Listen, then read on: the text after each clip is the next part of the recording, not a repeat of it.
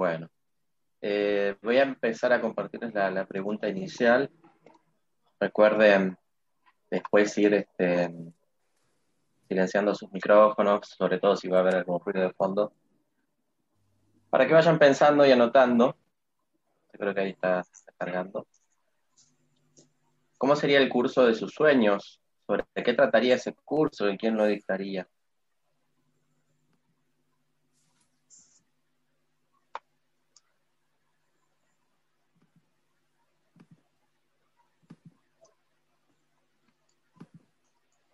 Qué pregunta difícil.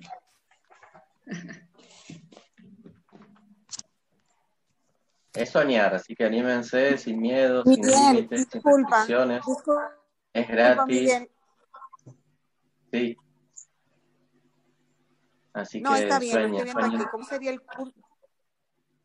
el curso de tus sueños. Sueñen sin miedo, libremente. Anímense a, a, a pensar más allá, a desear más allá. ¿Quién sería esa persona? ¿Sobre qué trataría?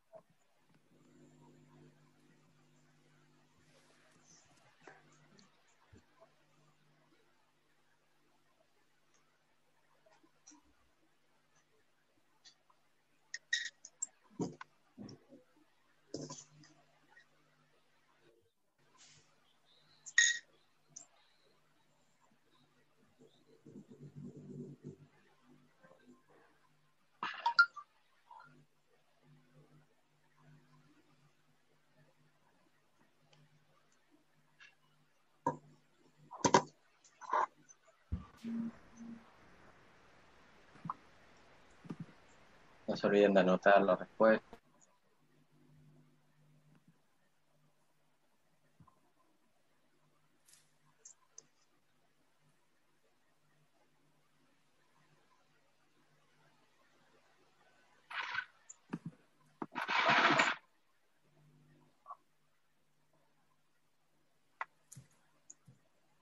¿Tiene que estar estrechamente relacionado con el área de turismo? No, con lo que vos quieras, que- de lo que se te ocurra. Ese Ah, curso que todavía no pudiste tomar con esa persona, quizás esa persona no da esos cursos, pero a vos te gustaría que esa persona te, te- te dicte ese curso. Ahí está. Ah, bueno, perfecto, gracias.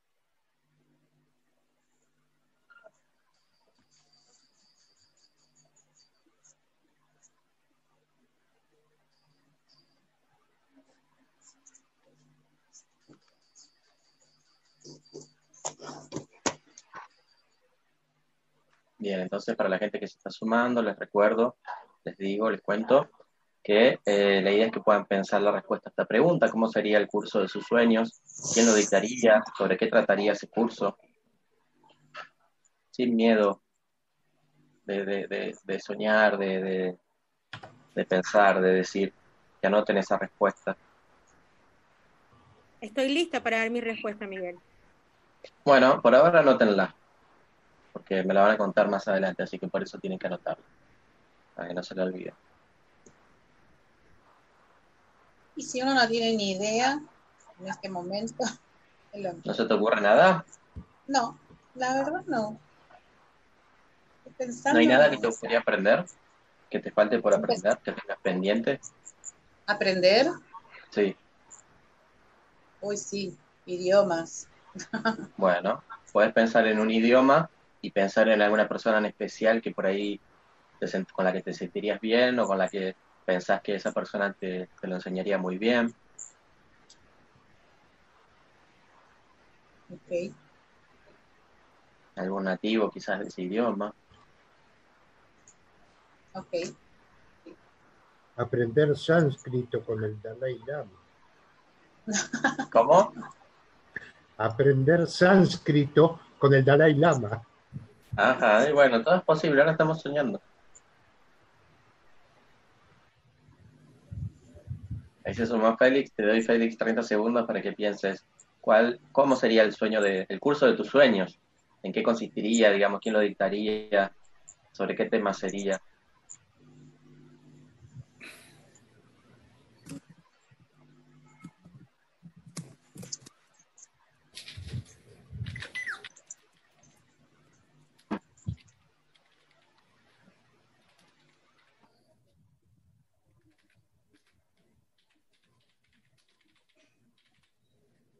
Bien, avanzamos mientras pueden igualmente seguir pensando, porque les voy a contar, les voy a contar de mí, digamos, de un poco de mi historia vinculada a- al mundo de la, de la educación. Yo creo que, que esto de ser profesor, de ser maestro, está a mí desde, desde- por lo menos desde que empecé la, la escuela primaria. Ahí se sigue sumando gente, a ver.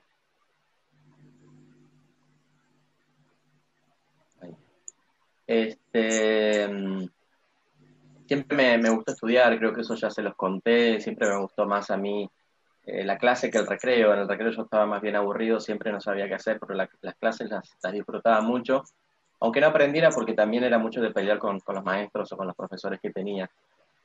Pero mm, si bien siempre me, me gustó estudiar, eh, no significara que no, no me costara aprender. A mí siempre me costó el, doble aprender las cosas, pero una vez que las, las agarraba, que lo entendía, ahí era como que ya me volvía muy bueno en eso. Este, pero también creo que era muy, mm, ¿cuál sería la palabra? Este, no era egoísta con mis compañeros, porque yo si tenía que pasarles información se las pasaba, si tenía que hacer algún trabajo por los demás lo hacía. Es más, hasta las pruebas, los parciales, los exámenes, yo terminaba el mío y capaz que alguno que otro me pasaba el de ellos y yo también se los hacía.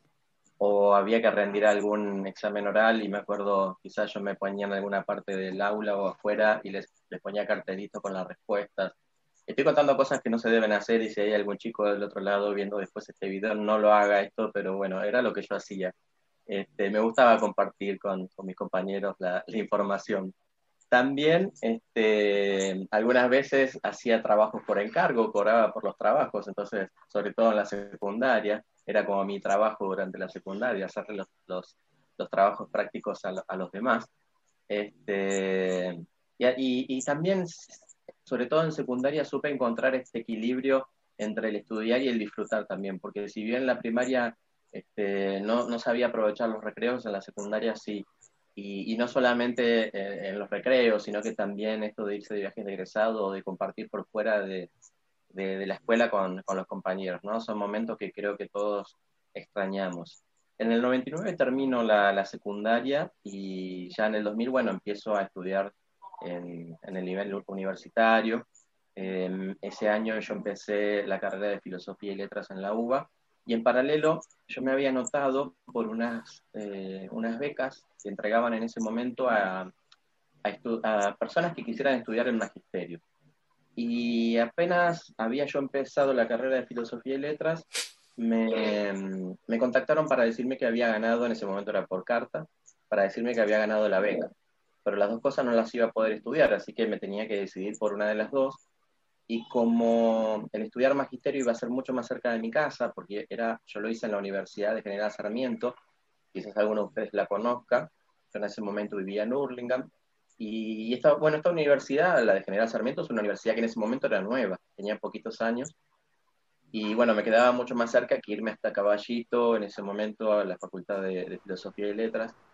Yo trabajaba también en McDonald's, entonces este, me decidí, dejé lo de Filosofía y Letras, me decidí por lo de Magisterio. De alguna forma no, no, no pasó nada porque yo, ambas carreras tenían que ver con el enseñar, lo de Filosofía y Letras pasaba también por ahí. Entonces empecé, empecé la, la carrera de, de Magisterio y en el año 2001 tuve que dar mi primera clase formal. Yo ahí les puse una plantita que se mueve, porque esa primera clase que yo di tenía que ver con el, con el ciclo de la yerba mate.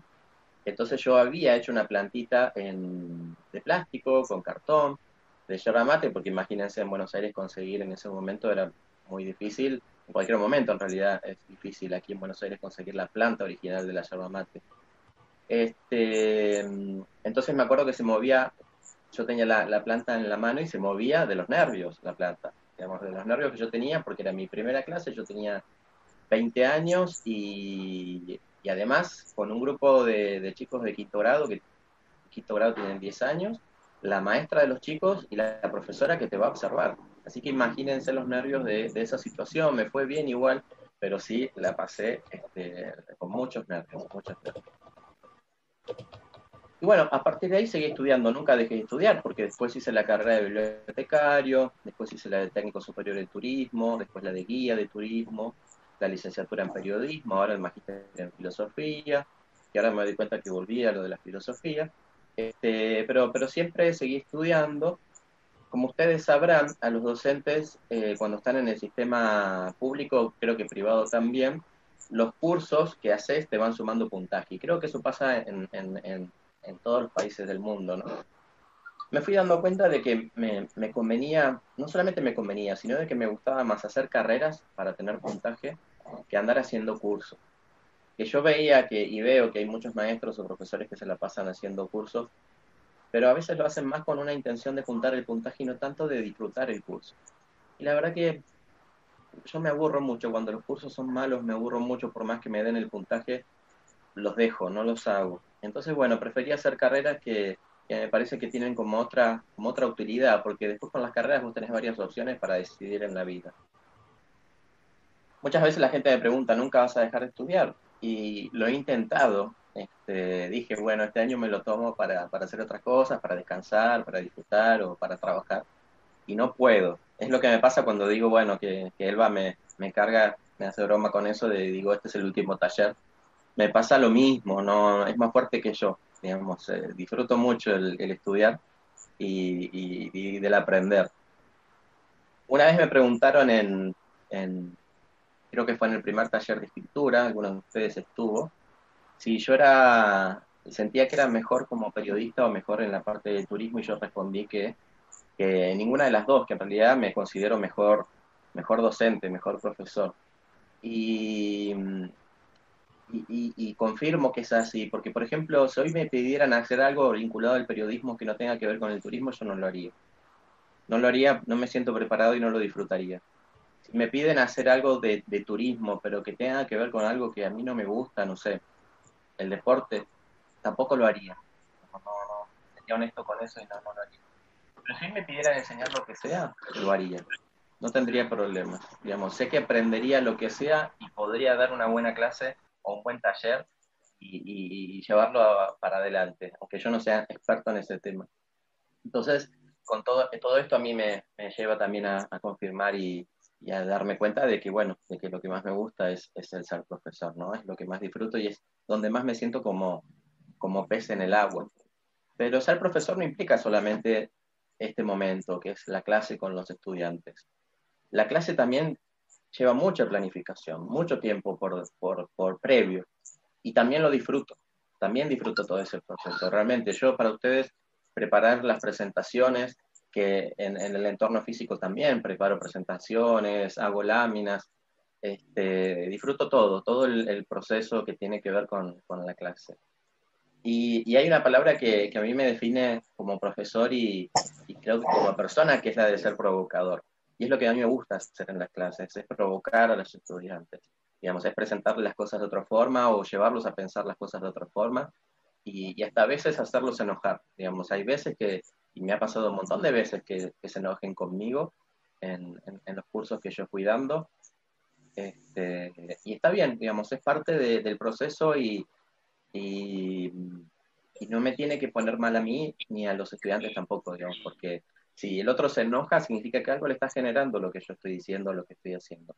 Entonces, este, es, parte de eso. Y esto se lo digo porque si en algún momento ustedes dan una clase y hay alguien de ahí que se enoja, estamos hablando dentro de todo, mientras que todo sea con respeto, ¿no? Este, mientras que todo sea con respeto, el otro se puede enojar tranquilamente y ustedes también. Digamos, no lo tomen como algo este, personal o como algo negativo en ese momento tómenlo eso como algo, como que algo de lo que ustedes están diciendo genera algo y bueno, llévenlo hacia, hacia ese lugar del, del aprendizaje.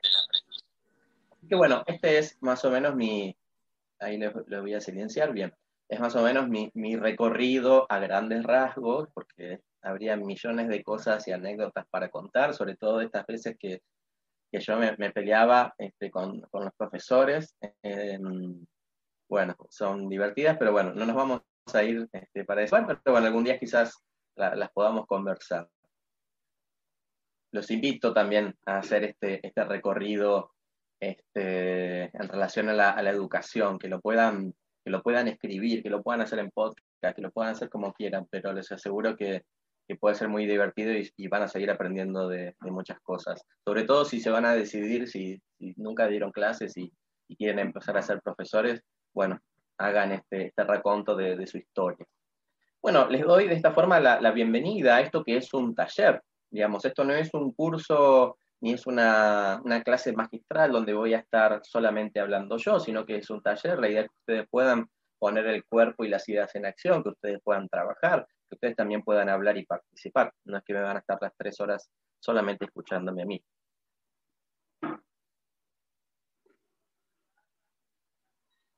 Ahora sí me gustaría escucharlos, si pueden ir habilitando de a uno el micrófono, porque yo no los estoy viendo todo, por más que levanten la mano. Este, ¿Qué se necesita para dar una clase? Que, que puedan decir alguna, alguna cosa. Yo mientras sigo admitiendo gente. Miguel. Sí. Eh, bueno, qué chévere toda tu trayectoria que nos has contado con ese bonito, con ese bonito dibujo. Eh, yo creo que para dar clases o para estar frente a un auditorio al cual uno puede transmitir conocimientos, eh, hay que empezar con tener una, una vocación. Eh, Ajá, vocación. Una vocación y una actitud, como tú dices, eh, generosa. Eh, yo pienso y soy fiel creyente desde que te conozco. Yo creo que eh, varias personas coincidirán que eres muy generoso en lo que tú sabes y en compartir y en generar eh, varios lazos que hacen proyectos mucho más grandes. Y creo que eso es una de las características que debería tener una persona, un docente que está impartiendo clases, además de la vocación, el ser generoso con sus conocimientos para que las personas que están al frente aprendiendo puedan, eh, puedan aprender también de eso, no ser egoístas, eh, no ser mezquinos tal vez. Con, sí es cierto que a uno le cuesta aprender en dinero, en esfuerzo, en todo, pero por algo están ahí al frente, ¿no? Para poder transmitir eso. Y lamentablemente hay profesores, y yo lo he sí. escuchado, que piensan que, que, no tienen que contarle todo a los estudiantes porque si no los estudiantes lo pueden superar, digamos, en algún día, algún día van a ser competencia de ellos y este, entonces tienen que contar la información hasta cierto, hasta cierto límite. Sí, Muchas yo gracias, también he escuchado, pero mira, también he escuchado de que cuando el estudiante o el alumno supera al profesor es porque fue un buen profesor. Sí, yo desde hace sí, mucho tiempo, porque yo también, bueno, he tenido la oportunidad de dar clases, eh, les he dicho, yo no les digo alumnos, porque alumno significa un ser sin luz. Y digo los estudiantes o, o personas con las que compartimos eh, una vocación y una pasión. En mi caso, que fue el turismo, cuando di clases y, y fue muy bonito compartir con ellos, muy, muy bonito porque siempre hay esa capacidad de aprender el uno del otro sin necesidad de que el estudiante sea el docente. También tiene mucho para darnos para aprender. Gracias, Jacqueline. Esto que, que dice Jacqueline, y ahí te habilito, Rosario, si quieres ir encendiendo el micrófono, de, de alumno-estudiante, eh, en realidad hay mucha controversia en eso, digamos. Hay, hay discusión sobre si realmente la palabra alumno tiene esta, esta raíz que significa eh, ser sin luz. Para mí son sinónimos y, lo, que, mmm, lo que define esto no es la palabra, sino el hecho. Digamos, no es tanto si te digo alumno o estudiante, sino cómo te trato y a dónde te estoy llevando, ¿no? Rosario. Eh, sí, hola, saludos a todos. Eh, yo pienso que además de lo que dice Jackie, que es, es muy cierto, la, la, actitud de compartir es tener la seguridad y tener la suficiente preparación en, en, el tema que se va a impartir, porque de ahí, de ahí puede partir todo, porque si no estás seguro y no tienes el, el, el conocimiento suficiente, pues, pues no se podría. Igual uno siempre, aunque uno esté dictando clases, uno siempre tiene mucho que aprender también, pero sí es importante partir de ahí, o sea, tener tanto en su forma de ser, esa voluntad de compartir, como en la preparación ya, digamos, técnica, tener el conocimiento. Eso era. Gracias. Muchas gracias, Rosario Hernán. Miguel, ¿cómo andás? Sí, yo comparto lo que dijeron. A mí no me gusta la palabra dictar clases, porque me parece que viene de lo antiguo, de que sentaba el profesor y empezaba a hablar y todos copiaban. Y eso es lo que trato de, de de no, de no hacer. Yo creo que hay que tener empatía con la gente, ¿no? tampoco me gusta la palabra alumno, que cursa, eh, porque uno lo que le comparte los conocimientos y adquiere conocimiento de, lo, de la, gente de cursa, porque muchas veces me pasa que tienen más conocimiento lo, los que cursan que yo. Entonces, bueno, compartamos nuestros conocimientos. Eh, y empatía en el sentido de que uno tiene que entender cómo estaba muchos, cuando yo también cursaba, trabajaba y venía cansado, entonces eso hay que tenerlo en cuenta, eh, a mi entender. Y esto de que no me gusta dictar es porque tuve tres profesores, los conté en mi carrera, que me dejaban una marca. Todos los demás venían, empezaban a leer o citaban bibliografía completa y yo lo que busco es abramos la cabeza, o sea, ¿estamos de acuerdo que es este autor? ¿Por qué tú estás de acuerdo? Tomarlo como una Biblia, como si fuera el Corán y repetirlo de memoria. Puedo no estar de acuerdo a lo que diga este autor. Entonces, eso abre la cabeza y decir, mira, mientras tengamos con respeto, como decís vos, eh, pensamos por qué no estoy, no estoy de acuerdo con este autor, nos beneficiamos todos. Eso es lo que yo busco cuando doy clase. Muchas gracias, Hernán. Francisco. Mira, Miguel, tú sabes que yo he tenido la oportunidad de dar tres eh, clases en las tres cosas que me han gustado en la vida. Fui profesor de tenis cuando joven, profesor de turismo, di clase en turismo y profesor como chef. O sea, profesor de, daba clase a, cocineros profesionales. ¿Qué, ¿Qué me di cuenta?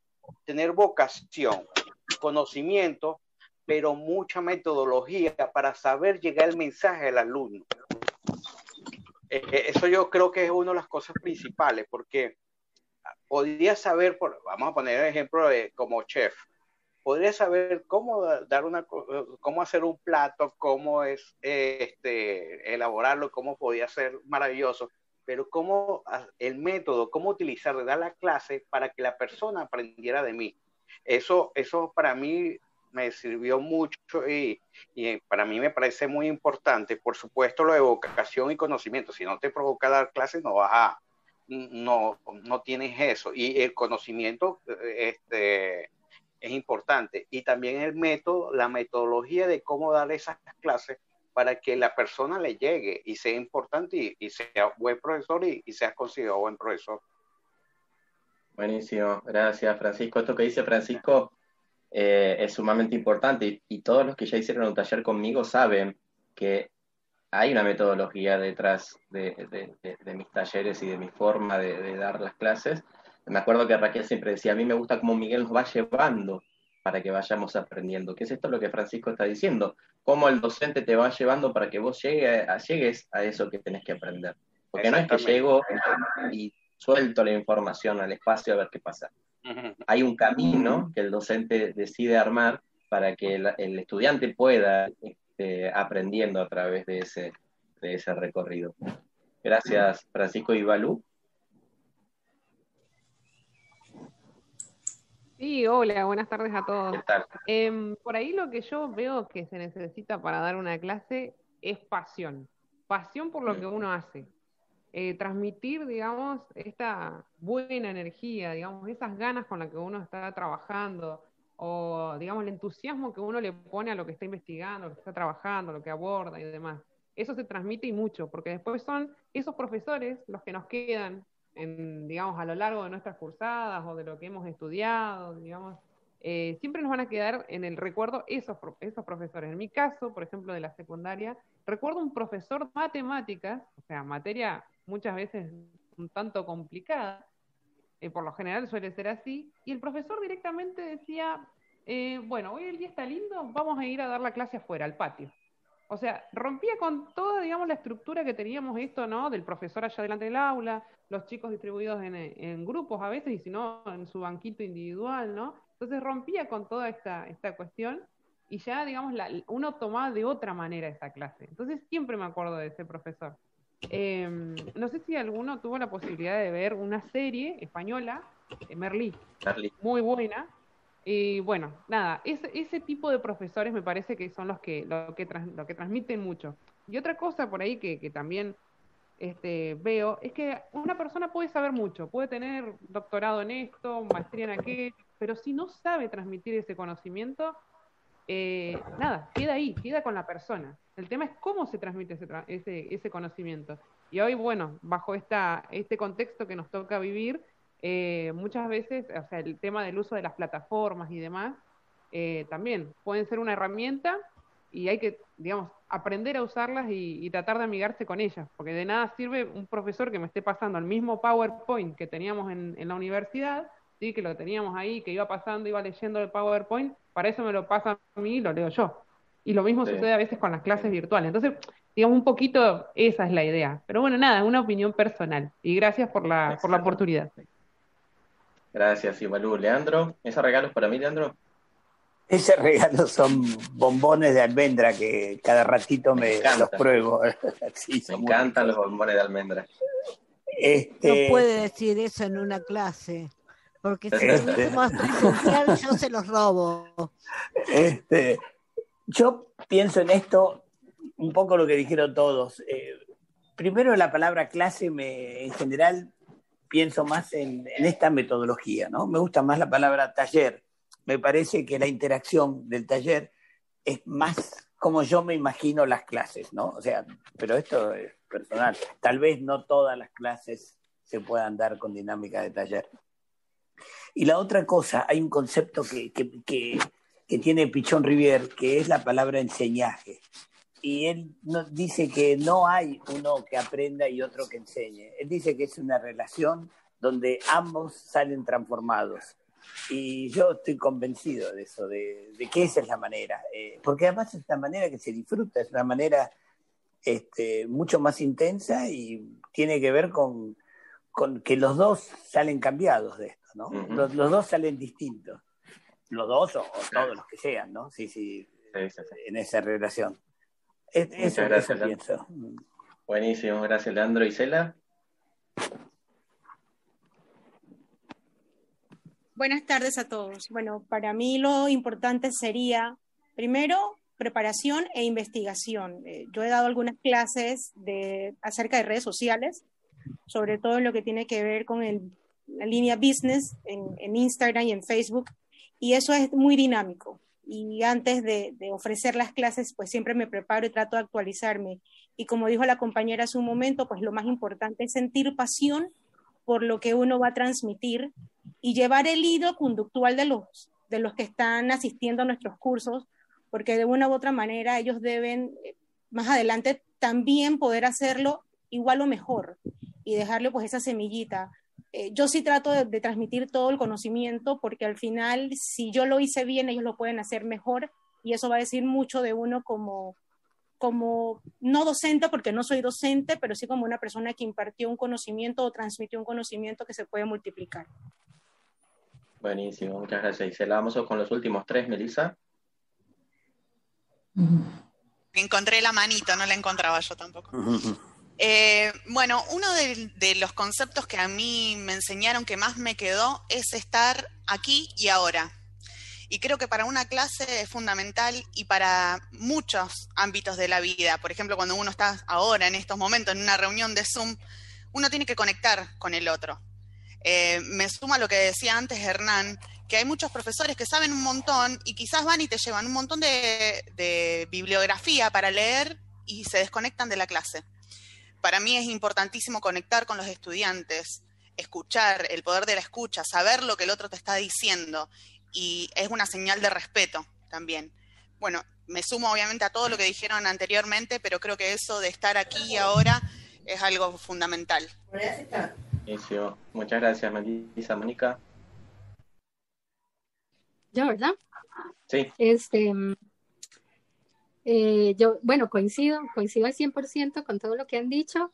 Y es muy importante, bueno, se supone que, que, si uno da una clase es porque tiene cierto conocimiento, no todo, por supuesto, pero, pero ese conecte, esa empatía también y, el lograr un trabajo colaborativo, como, como ha mencionado Miguel en muchas ocasiones, creo que es fundamental. Siempre el, el primer día de clases, y como decía Melissa, ¿verdad? Ya, ya sea en lo virtual o presencial, este, hay, que, hay que hacer ese enlace, ese clic con, con el grupo, con el equipo, ¿verdad? Y, tratarlo como tal, como un equipo, se construye conocimiento en conjunto y, y, todo, todo el desarrollo del curso pues es en conjunto, ¿verdad? Nadie sabe más que nadie, todos sabemos una parte y construimos a partir de ahí, me parece. Muchas gracias, Mónica Javier. Eh, gracias, Miguel. Eh, saludos a todas y a todos, un placer. Eh, para mí, algo muy importante cuando doy clases es conocer las expectativas del alumno. Es muy importante, obviamente, la empatía, el conocimiento y todo, pero saber las necesidades y expectativas del alumnado. Para mí es muy importante. Y dos, hacerlo práctico, porque eh, antiguamente el maestro venía y dictaba la clase y se iba, pero actualmente ya los sistemas tecnológicos y lo que elaboramos permite tener esa interrelación de que de eh, aprender. Yo creo que cuando uno está en un ecosistema digital como el que estamos ahora, es fundamental que todos los integrantes estén eh, enmarcados dentro de ese proceso. para mí es muy importante la práctica y, como decía, conocer la expectativa del público. Gracias, Javier. Rapidito, David, el último.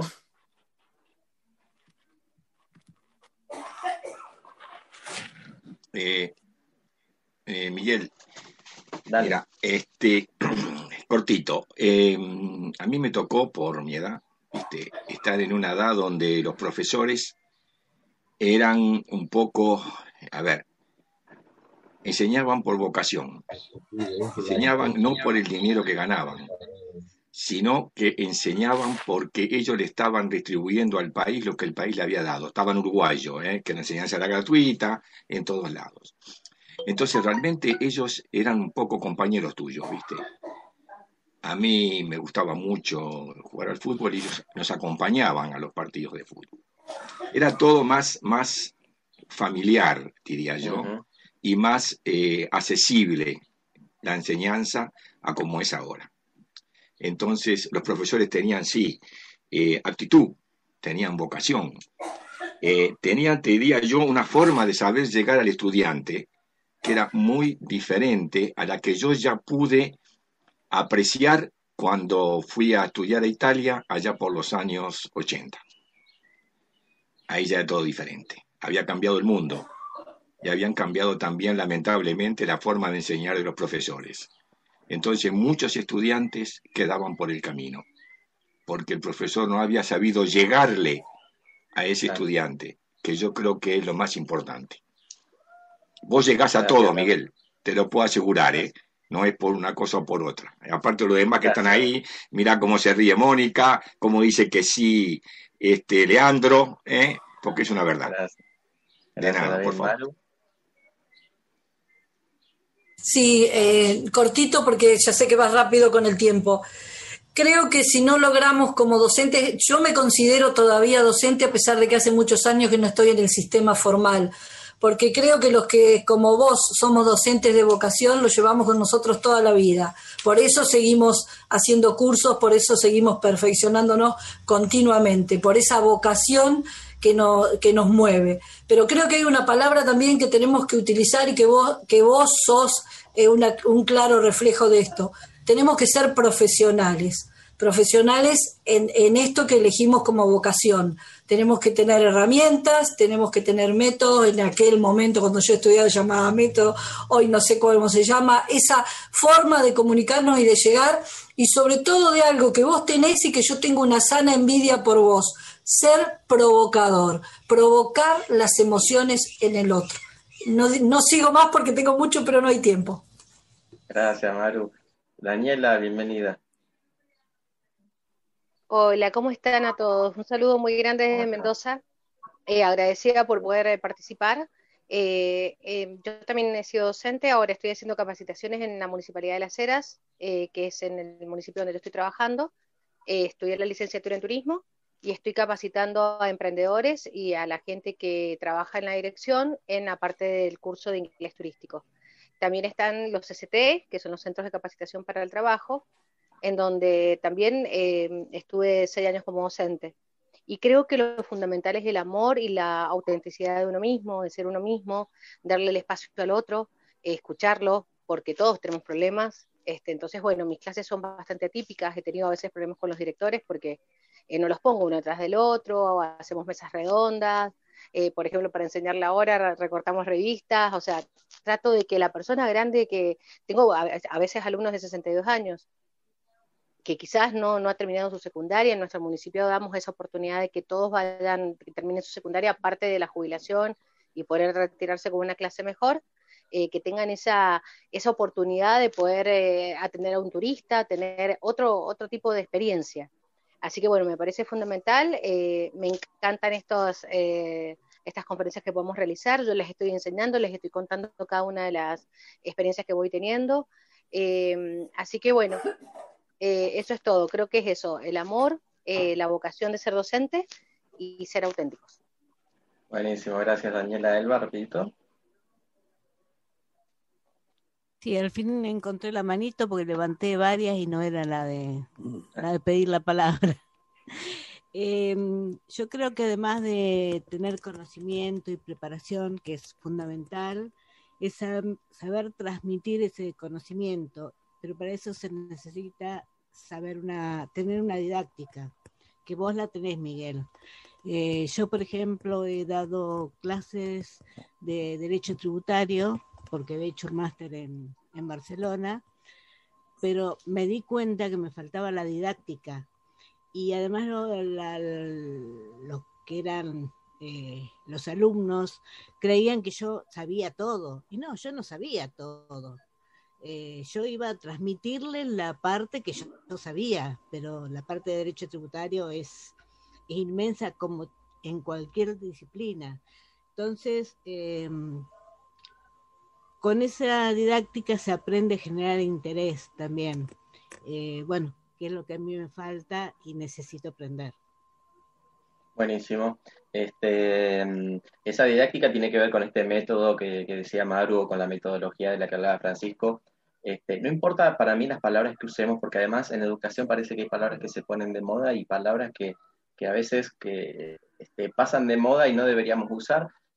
Acá la, las palabras, vamos, yo muchas palabras que van a ver es para que ustedes las entiendan y, para que hablemos un lenguaje común. Este, lo importante son los hechos, cómo los llevamos a la práctica. Una de las primeras cosas que para mí tenemos que tener en claro es cómo estoy parado yo en la vida, cómo estoy parado en la educación y cómo estoy parado antes de dar una clase, ¿no? Esto que yo llamo este, filosofía.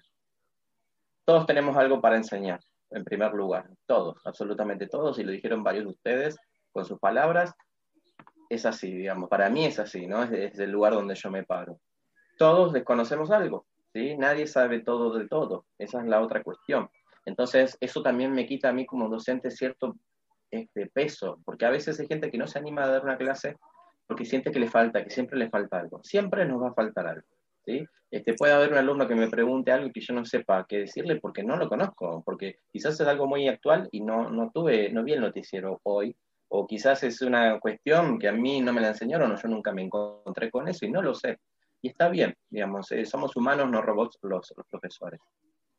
Nunca hemos de aprender, así como todos tenemos algo para enseñar y, siempre podemos enseñar algo, siempre va a haber algo que podamos aprender y por eso yo los invito siempre a, seguir estudiando, ¿no? ya sea que hagan cursos, que sean carreras, que hagan carreras, sobre todo si uno, uno es docente, me parece que siempre tiene que estar en contacto con, nuevos aprendizajes, no solamente por lo que podés aprender en cuanto al contenido o al concepto, sino porque también van cambiando o se van mejorando las formas, esta didáctica de la que habla Elba, van mejorando o van apareciendo cosas nuevas. Yo esto, este profesor que yo soy hoy, no es que nací así, o no es que ni siquiera lo aprendí en el profesorado, digamos, no es que yo, este profesor que soy hoy, hace 20 años era el mismo. No, yo me fui mejorando gracias a otros buenos profesores que tuve y demás. Entonces me parece que el, seguir estudiando es, básico en esto. Algunas, algunas cuestiones muy, muy básicas este, que son teóricas, pero que me parece que son esenciales cuando uno como docente va, a encarar este, un trabajo, una clase, un taller, que se relacionan con esta didáctica también que, que dice Elba que le falta. Saberes previos, ¿alguno sabe qué significa? Seguramente algunos que de los que son docentes este, la, escuchó. Algunos se animan a, o, aunque no sean docentes, quizás la escucharon o se animan ahora a ¿Qué cosa, Miguel? No te entendí la pregunta. saberes previos, esto que está acá en la lupita. ¿Qué son los saberes previos? ¿Qué significa esa palabrita? Eh, ah, bueno, perdón, dale. Eh, perdón, buenas tardes.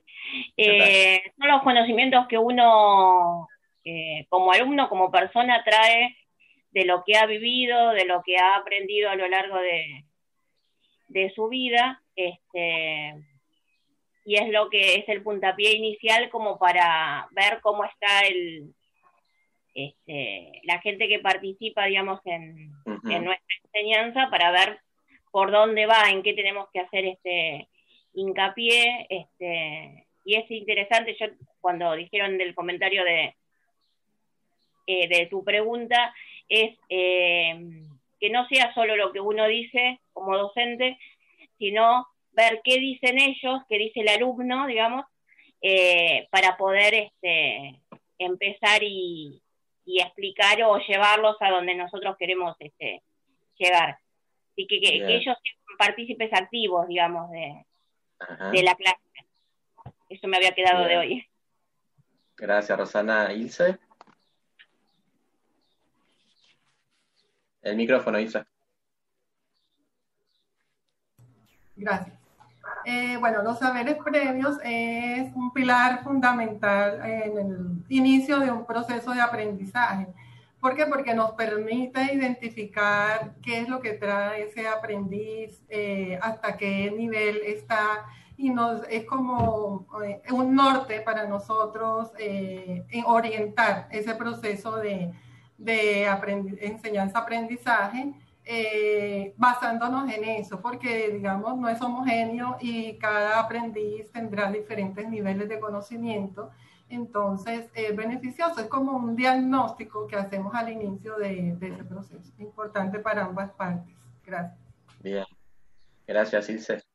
Básicamente son los conocimientos que trae el, estudiante antes de empezar la clase.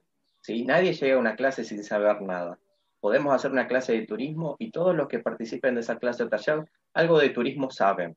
Entonces, es importante para iniciar este proceso de, esta didáctica que Elba dice, em, retomar esos saberes previos, preguntar y ver qué es lo que saben esos estudiantes, esas personas que están participando sobre ese tema en particular. Y no solamente para hacer un diagnóstico, como decía Nilce o Rosana, que me va a servir a mí a ver dónde está parado esta gente, digamos, cuánto saben, hasta dónde puedo llegar, sino porque va a al, permitirles a ellos recordar qué es lo que saben y al poner yo un conocimiento nuevo sobre la mesa, la conexión va a ser más significativa, va a ser más productiva, digamos, porque me hicieron pensar sobre turismo y después me van a hablar de turismo. Entonces yo empiezo a conectar esos conocimientos de una mejor manera. Yo les, ¿Hubo alguna instancia hasta ahora en este taller donde yo preguntara a ustedes sobre saberes previos? Donde yo me fijé cuáles eran los previos de este grupo? No. ¿No? Sí, para mí sí, indirectamente. Para mí también. Fuiste viendo de qué manera habíamos aprendido, de qué manera nos podríamos proyectar. Por lo menos eso. ¿Qué, ¿qué pregunté yo hace dos diapositivas atrás? La pregunta de qué para dar una clase. se necesita para dar una clase. Exactamente. Ah, Ahí, eh, con esa pregunta, yo estoy viendo qué es lo que saben ustedes en relación a qué se necesita para hacer una clase. Entonces, no solamente yo les voy a contar qué se necesita para dar una clase, ustedes también dijeron cosas y, y los que no hablaron también pensaron un montón de cosas que se necesitan. ¿Sí, Leandro? Sí, que hay una, en general todos tenemos una hipótesis de algo y esta hipótesis no forzosamente tiene que ser cierta. Eh, fíjate en tu libro los mitos, pues, pero yo creo que la mejor manera es trabajar sobre esas hipótesis. Eh, ya sea para confirmarlas, para desarrollarlas o para negarlas. Al que está en lo cierto le va a servir para potenciarlo y al que está equivocado para, para aprender, porque esa es la idea, digamos. Por eso yo siempre insisto en que no tengan miedo de decir las cosas, aunque se equivoquen, porque equivocándose es, la mejor forma de aprender, ¿no? Pero muchas veces tenemos miedo por esta educación tan positivista, conductista que tuvimos durante mucho tiempo, donde el error se castigaba. No, el error es el comienzo de, todo aprendizaje. El segundo término que yo pongo ahí, aprendizaje significativo. ¿Alguno le suena? ¿Alguno sabe lo que significa? ¿Alguno tiene alguna idea de eso? María. Eh, considero que es cuando realmente eh, la persona que tenemos enfrente logramos que conecte los saberes previos que trae, lo que yo le brindo y produce un aprendizaje que le va a servir. Por eso le decimos que es significativo, porque produce algo en él y además le va a servir en la vida o en lo que sea, ¿no? Porque lo aprende y lo va a poder poner en práctica, digamos, no solamente lo, se le queda grabado en la cabeza, sino que lo va a poder aprender. Digamos, al terminar este taller va a haber aprendizajes significativos y todos ustedes sienten que tienen por lo menos algunas herramientas para dar un taller o para dar una clase online. Por lo menos algunas, digamos, porque tampoco que uno va a hacer un taller de tres horas y ya se convierte en profesor automáticamente, ¿no? Pero uno puede iniciar ese proceso si hasta ahora nunca había dado clases, por ejemplo. Pero para hacerlo simple, digamos, cuando se vuelvan a encontrar con esta palabra aprendizaje significativo, ¿qué es algo significativo? Empecemos por la parte de abajo. ¿Qué es algo significativo? ¿O qué es algo no significativo? María. El micrófono, María. Perdón, perdón. Significativo es que tiene valor para mí, que significa algo en mí. Exactamente, que significa algo. Si significa algo para vos, es porque el aprendizaje se está logrando. Algo no significativo es algo que no significa nada, es algo que no, no tiene sentido. ¿Elba?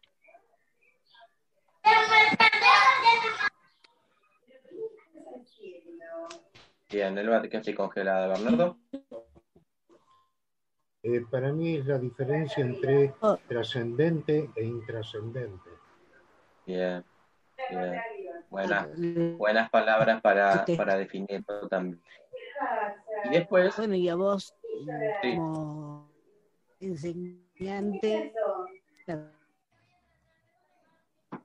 No se te escucha, Alba, me parece que se te está yendo el internet.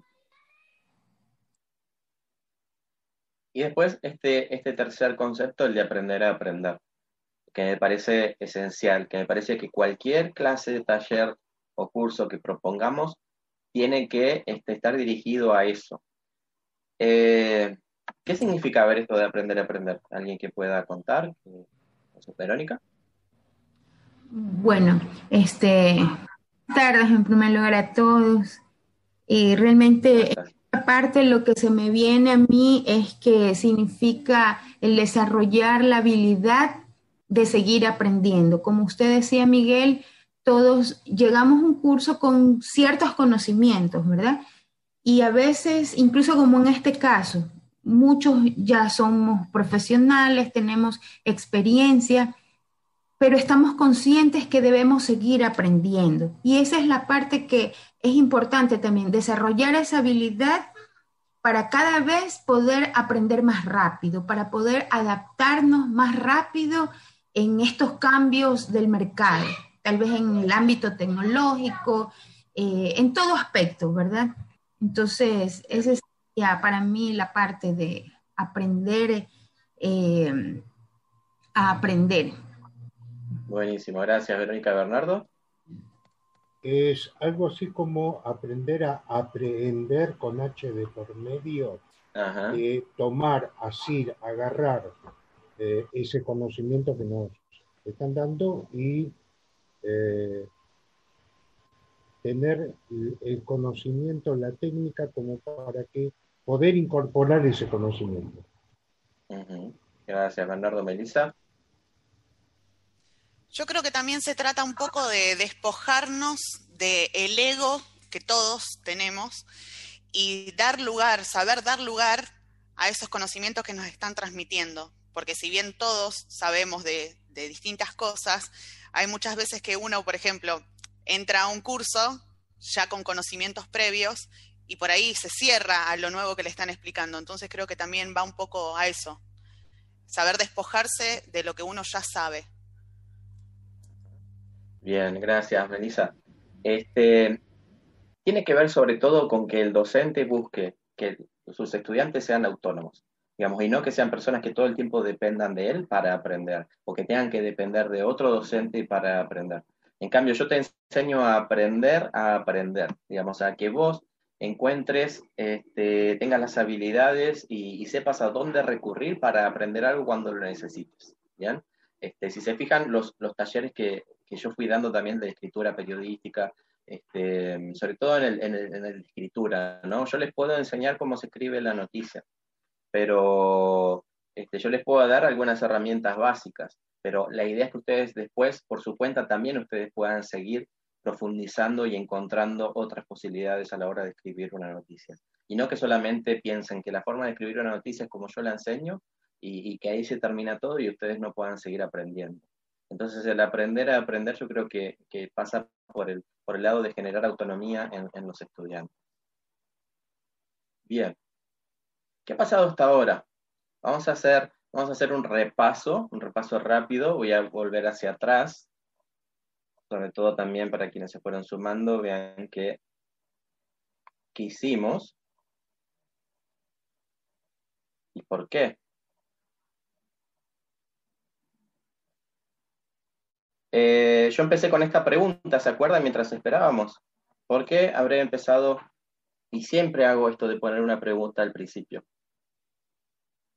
Esto tiene que ver con la didáctica. Estamos desarmando mi didáctica, la didáctica de mis talleres, porque yo siempre suelo poner una pregunta para que la gente responda. Acá no tiene que ver con saberes previos. Es una manera de romper el hielo. Sí, es una manera de romper el hielo, dice Balú. ¿Qué más puede ser? Una provocación. Una provocación, ¿qué más? ¿Te puedo hacer una pregunta por ahí? Sí. ¿Didáctica sería lo mismo que pedagogía? No. Didáctica es esta, tiene que ver con, los métodos, con los recursos, con las actividades que haces, con el camino que vos este, mm, tramás para, de principio a fin para, para dar la clase. Y la pedagogía tiene que ver más con esto, con esta diapositiva que yo puse de la filosofía, donde la pedagogía son los conceptos y las teorías en las que vos te basás para dar la clase.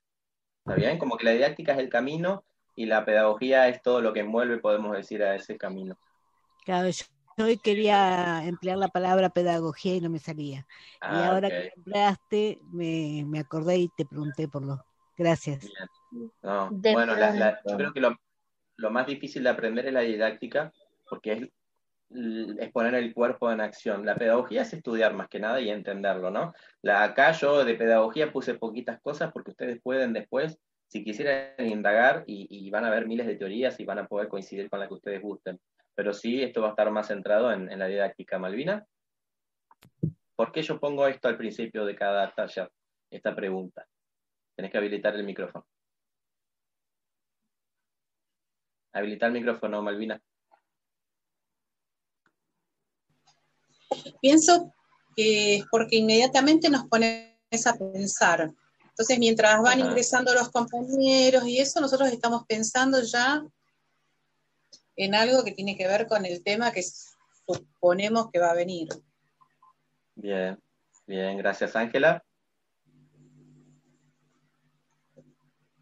Tienes que habilitar el micrófono. Eh, hola, buenas tardes. Yo lo veo más como también una manera de conocer el público, conocer la audiencia a quien le estás dirigiendo el taller. Ajá, bien. Bueno, gracias Ángela. David. Mira, eh, cortito, Miguel, yo creo que es para que nosotros comencemos tu clase buscando nuestros sueños anteriores, que probablemente lo hemos dejado un poquito olvidados, y lo pongamos en práctica acá. Bien, gracias David Jacqueline. Eh, Miguel, yo creo que es una pregunta que marca eh, una forma de enfocarnos a las personas que estamos conectadas y, de, cierta forma eh, enfocarnos e involucrarnos en el tema. Mientras la gente está conectándose y todo, tú sigues pensando eh, el tema, ¿no? Un tema y una palabra clave que crea un poquito de expectativa propia y para ti también. Bien, bien, bien. Todo lo que ustedes dijeron es así, pero hay una razón de fondo, digamos, pero todo, que, que acompaña todo lo que ustedes dijeron. Pero la razón principal, y ténganlo en cuenta a la hora de que ustedes den un curso virtual, pero yo también lo hago en el presencial, sí, María. No, para despertar el interés en, cada uno de los que te estamos escuchando, eh, porque sabemos que hay tiempos que manejar y vos fíjate que el tiempo del comienzo siempre va entrando y saliendo gente y vos de esa manera nos mantenés con el interés continuamente en el tema que vamos a tocar. Exactamente, porque no todos se conectan al mismo tiempo y no todos llegan a la clase porque en lo presencial también lo hago. Yo a la gente le voy dando una pregunta para que vaya pensando. porque la gente no es puntual ni se conecta al mismo tiempo. Entonces siempre pasan 10, 15 minutos. Entonces, para que no quede ese vacío, y, porque también es una falta de respeto para los que sí están conectados o están presentes en la clase, yo ya los voy introduciendo al tema a partir de una pregunta. Yo no estoy dando clases, yo no estoy dando ningún contenido, ¿eh? No estoy, digamos, es una manera tampoco de que los que no llegaron a tiempo no se, no se pierdan parte de la clase, y es una parte de que los que están puedan ser, ya empezar a introducirse y, a pensar en el tema. ¿Sí, Elba? Eh, sí, es un poco hacernos pensar para eh, de ahí en más prestar atención a lo que vos vas diciendo eh, para poder tener una, una, línea de conducta, ¿no? y, y, podamos realmente escucharte y aprender lo que, lo que nos querés transmitir. Sí, pero básicamente tiene que ver con esto de, la cuestión del tiempo, de que la gente no se conecta al mismo tiempo y para que no quede como, como ese bache y tampoco, a mí, por ejemplo, si yo entro a un curso y estamos 15, minutos así, eh, cruzados de brazos, yo me voy, digamos, me aburro. Este, pero además hay otra cuestión. Si ustedes se fijan, yo esa pregunta que siempre pongo al principio del taller, nosotros no la respondemos. Yo hasta ahora no, este, no, no les pregunté ni sé cómo es el curso de su sueño. Hasta ahora no llegamos al punto donde ustedes me cuentan. ¿Bien? No es que la respondimos al toque. Entonces, ¿qué va a pasar cuando yo llegue ese momento y les, les pregunte? ¿Qué diferencia hay entre que me respondan enseguida a que me respondan un tiempo después? ¿Qué puede pasar? Puede ser, Miguel, que cambie la respuesta antes y después del taller? Sí, no va a cambiar porque está escrito, por eso yo se las hago escribir, pero sí va, no, claro, la forma quizás en la cabeza de ustedes, digamos. Entonces ustedes de repente, primero que los voy a sorprender porque va a llegar el momento de responder algo que preguntaron hace bastante tiempo. Entonces ahí hay un factor sorpresa. Y segundo, que ustedes quizás van a decir, uy, yo pensaba esto al principio de la clase y de repente estamos ya avanzados media hora, una hora, y mira lo que puse. Ahora me di cuenta de que quizás no están así o quizás digo, sí, esto es como yo lo pensaba, lo sigo sosteniendo. María, ¿algo para agregar? Ilse. Eh, sí, sirve porque pues la respuesta inicial ah, y luego en el desarrollo de la clase nos va dando más elementos de juicio para después corroborar, confrontar con nuestra respuesta inicial y ver si, si es así o qué de lo que yo he aprendido eh, puede modificar mi respuesta que di al comienzo. Buenísimo, muchas gracias Ilse. Vamos a la, segunda parte de este taller, habíamos empezado con eso. Después vino este storytelling que yo a varios de ustedes en, los talleres ya se los, les comenté esta, esta técnica, ¿no? Donde uno eh, cuenta parte de, de, su vida, digamos, profesional vinculada a la temática para que para empatizar con el otro. ¿no? Este, uno puede contar una anécdota, a veces no tiene por qué ser un storytelling, puede ser simplemente una anécdota. Pero me parece que eso es fundamental, es esencial. Este, no importa si el curso es online o es físico, no importa si son alumnos que tengo todo el año o los veo una sola vez, me parece que está bueno llevar siempre una anécdota, ¿no? Para, para que los alumnos te vean desde otro lugar, y no solamente como el docente que allá arriba, que es el que viene a transmitir conocimientos. Este, y no hay que ni siquiera recurrir a la vida privada, tiene que ver con contar cosas, anécdotas de la vida profesional. Este, así que es otro ingrediente estaría bueno que ustedes sumen a sus, a sus clases. Después la siguiente diapositiva fue esta de, de, esto es un taller. Yo acá estuve explicitando la modalidad del curso. Esa es otra cuestión que ustedes tienen que hacer. Digamos, el alumno, el estudiante tiene que saber frente a qué está. Si esto es una clase, es un curso, es un taller, qué es, digamos, cuál es la modalidad. Porque de esa forma va a saber también cómo responder y a qué atenerse. Este, si es un taller, implica participación del otro. Entonces, quien se inscribe a un taller y no quiere participar, entonces está en el lugar equivocado. También, si soy docente y le pongo de nombre taller al curso, pero me la paso yo hablando las tres horas, le puse un mal nombre al curso. Digamos, este, tendría que llevar el nombre exposición o, webinar o lo que sea. Entonces hay que hacer explícito la modalidad Miguel. del curso. Sí, Alvida. Tú sabes que es, un, es una crítica que yo tengo. Muchísimas veces llamamos, eh, llamamos igual a un curso, a un taller, a un seminario, a una ponencia, a qué te digo, a una conferencia. Entonces, eh, creo que lo primero es identificar qué voy a hacer, con qué objetivo, cuál es el público, para uno poder definir lo que va a hacer, porque definitivamente, a veces tú vas a un taller y, y tú tienes una persona ahí hablándote tres horas y tú no has hecho el primer ejercicio, tú sabes. Claro, sí, sí, sí. Pasó hace poco que varios de ustedes habían participado de un taller y resulta que lo único que tenía de taller era que al final se armaron unos grupos para responder unas preguntas. Digamos, eso no es un taller. Digamos, el taller implica la participación constante de los estudiantes. Para mí fue un desafío pensar los talleres de modo virtual también. Digamos, yo les conté cuando empecé allá en, no me acuerdo si fue mayo, que empezamos con los talleres de escritura, eh, yo dije, ¿cómo lo, hago? Porque un taller yo en el modo presencial sé hacerlo, pero ¿cómo se lleva al plano virtual? Y creo que bastante bien lo pude, lo pude ir logrando, pero bueno, es un desafío y, e implica ser honesto con uno y con quienes se van a inscribir a, tu, a tu curso o taller. Sos demasiado humilde, Miguel, porque decís demasiado bien, no, lo hiciste excelente. Bueno, muchas gracias. Este, yo recuerdo cuando, Miguel, yo recuerdo que ese primer taller fue el 18 de abril que empezó, si mal no ah, recuerdo, estoy casi segura. Y, déjame decirte que me agradó desde el primer momento y lo doy como testimonio y por eso he seguido. Es una forma didáctica de donde yo aprendo de otros y otras en diferentes latitudes, en diferentes partes del mundo, porque tú lo haces participativo tú lo haces construyendo. Yo me siento importante y sé que los y las demás también. Buenísimo, gracias Alvida Félix. Eh, buenas tardes a todos. ¿Cómo estás?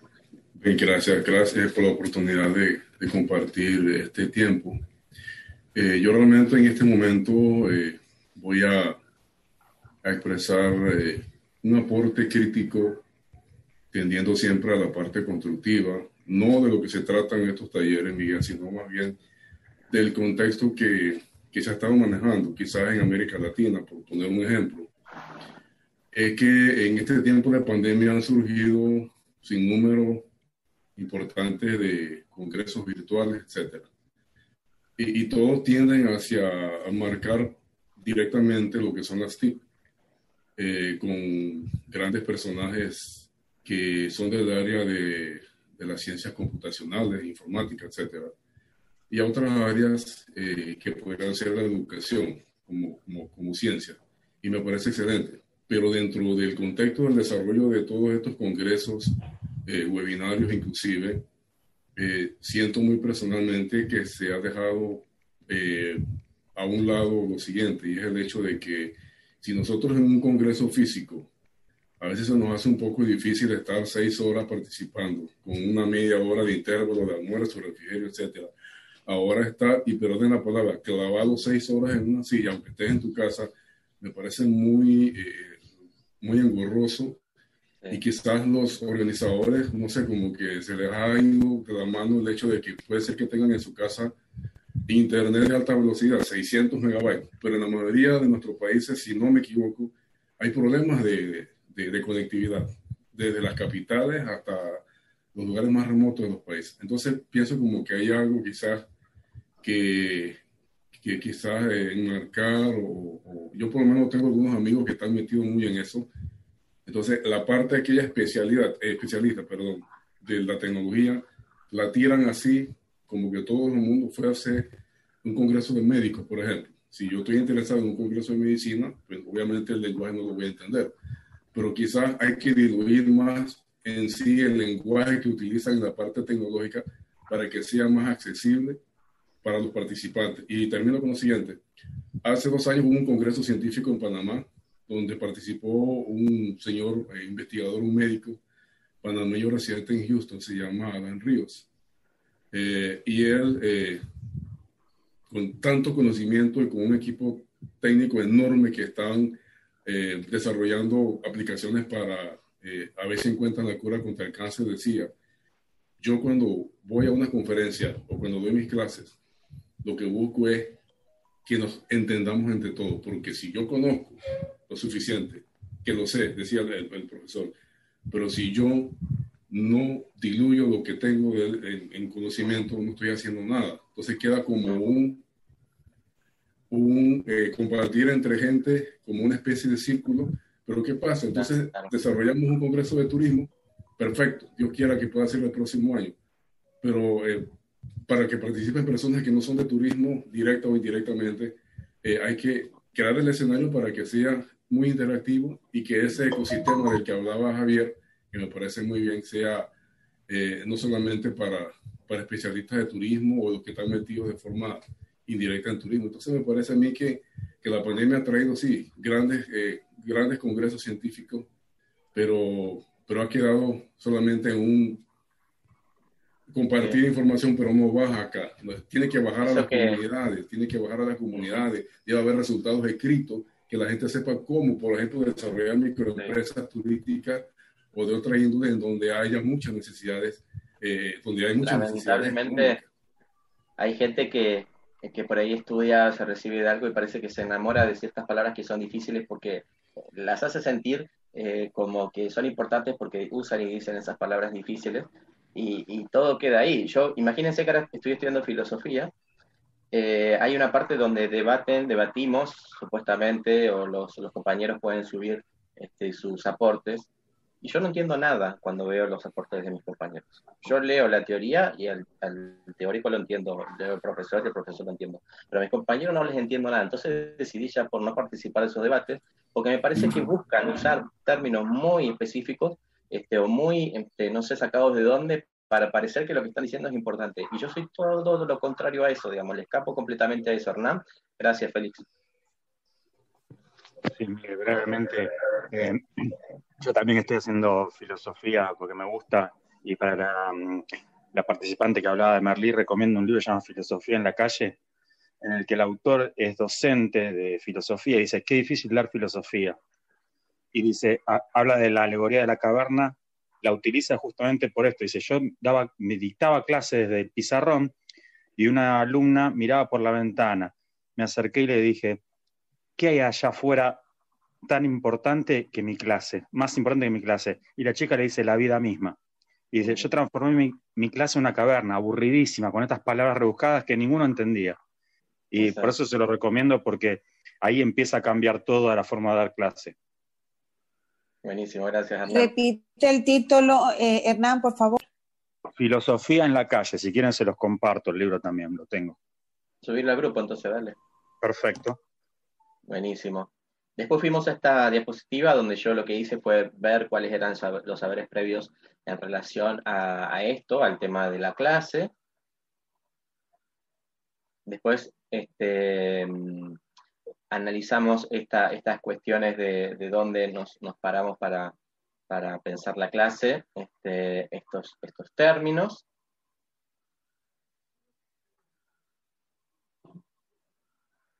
Bien. ¿Por qué hicimos este, eh, yo volví a hacer este recorrido, digamos, más allá de, poner en evidencia la, didáctica que yo utilizo? Porque en, realidad en todas las profesiones, pero yo creo que en docencia es importante reflexionar todo el tiempo sobre la didáctica que uno utiliza, sobre las clases que uno da. Este, me parece que es muy importante hacer ese, autoanálisis, porque una clase puede estar preparada este, y servir quizás para un grupo de gente, pero después no servir para otro grupo de gente. O determinados recursos o determinadas actividades servir y después no servir. O me sirven un año, pero después ya no me sirven al otro año. Vieron que hay profesores que dan las mismas clases con las mismas diapositivas hace 10 años. Digamos, este, yo tenía profesores en la universidad con las filminas y, había gente que decía, uy, hace 10 años que tienen las mismas filminas. Este, eso me parece que es, em, es estar detenido en el tiempo. Este, yo doy los diplomados de, periodismo turístico que muchos de ustedes van a participar el año que viene desde, desde 2013, este, 2014. Ningún año fue igual al otro ni en cuanto a las actividades, ni en cuanto a los materiales, pero no porque yo diga, no, lo voy a cambiar para que no quede igual y, digan que quede igual, no, es porque todo cambia, digamos, de un año al otro cambia la realidad, cambia la, actualidad, cambia lo que pasa con el turismo, cambia lo que pasa con el periodismo. Y además, yo tengo una, una, una cuestión de que me dejo llevar mucho por lo que voy sintiendo en relación a, no solamente a lo que los estudiantes dicen, sino a lo que va pasando con los estudiantes. Entonces creo que hay una cuestión también como, como podemos decir, mágica, que te lleva a, decir, bueno, siento esto, voy a ir por este lugar. Y, está, em, y me parece que eso también funciona, dejarse llevar un poco también por la intuición. Otra pregunta, para que puedan responder así brevemente. ¿Qué recursos estoy usando yo para dar este taller?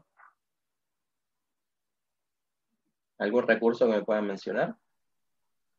Creo que estás usando algún tipo de aplicaciones porque tenés animaciones y demás. Bien, ese es un recurso que, se llama Canva. Canva es una aplicación que te permite ah, diseñar diferentes cuestiones y yo la empecé a utilizar mucho para mis presentaciones. Ese es un recurso. Amo tus presentaciones, Miguel. Gracias, Laura. Javier, otro recurso. Eh, bueno, designer, hay muchos. Designer no, pero yo en esta clase, Javier, ¿qué recursos estoy utilizando además de Canva? Sí, pero Miguel, mi comentario no iba en ese sentido, si no sé si me permites hacer solo 10 segundos. dale, dale. ¿Me permites o no? Dale, sí. Ya, lo que pasa es que dentro de, las, de, las, de todas las características del profesor y todo, me pareció interesante decir algo que me pasó en estos días, porque lo que decía Félix es cierto, ha habido una cantidad gigante de, de cursos, talleres, etcétera, digitales, pero yo también voy a algo que es para mí muy importante, que es la ética. Si mañana a mí me ponen a dar clases de hotelería, yo no tendría la más mínima idea de hotelería, porque cogí nociones básicas en la universidad, pero a mí me ha llamado mucho la atención de que hay muchos cursos con personas que dan clases, pero que no tienen idea de lo que hablan y son promocionados. Y yo a mí me pasó en estos días que me invitaron a un seminario con gente supremamente novata y se ponían como profesionales.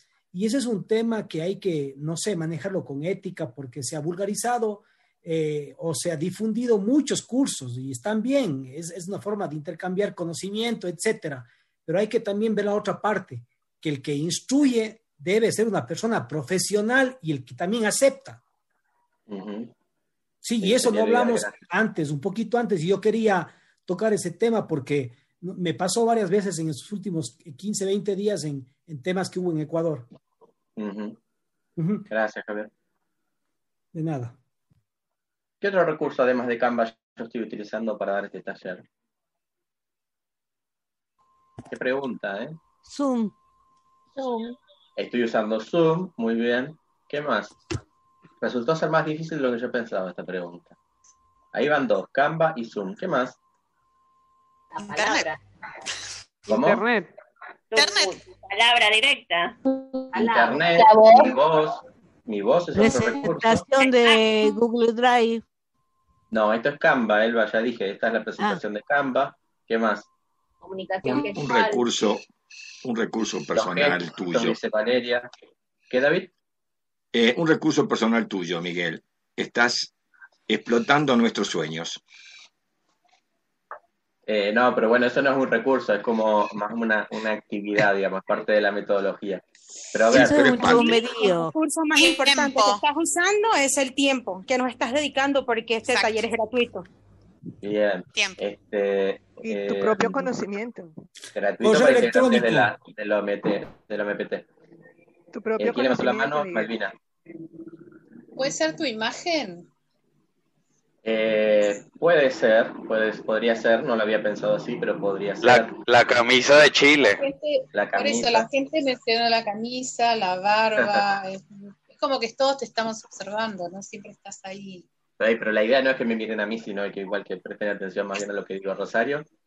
Sí, tu propio conocimiento, ese es un recurso importantísimo. Bien, este, volviendo a lo de la camisa, hay gente que dice que es preferible vestirse de forma, eh, por ejemplo, de camisa negra y de forma muy discreta para no ser uno el que, te llama la atención, ¿no? Pero bueno, acá estamos en lo digital, que también yo entiendo que, que tiene que ser como una variedad de cosas.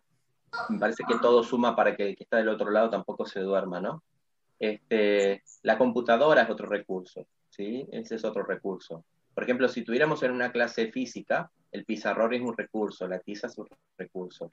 Este, y ahí volvemos a lo de la voz, este, el tiempo también puede ser un recurso, los conocimientos, como dijo este, Rosario. Ahí voy a sumar a alguien más. Ahí, bien. Bien, todos esos son recursos. Los recursos los tengo que tener en cuenta también a la hora de dar una clase porque me va a llevar a pensar qué es lo que necesito para dar esa clase o taller. Digamos, este, siempre que uno planifica, digamos, de alguna forma tiene que tener algún espacio donde da cuenta de esos, de esos recursos. Porque no puede ser que me falte a último momento algo que yo iba a necesitar para ese taller. Es como que yo en, ese, en este momento necesitara un libro y resulta que me olvidé de dejarlo acá cerca me tenga que levantar para ir a buscarlo. O si estaba en la clase presencial no lo iba a tener porque no lo llevé. Entonces, todo eso son recursos.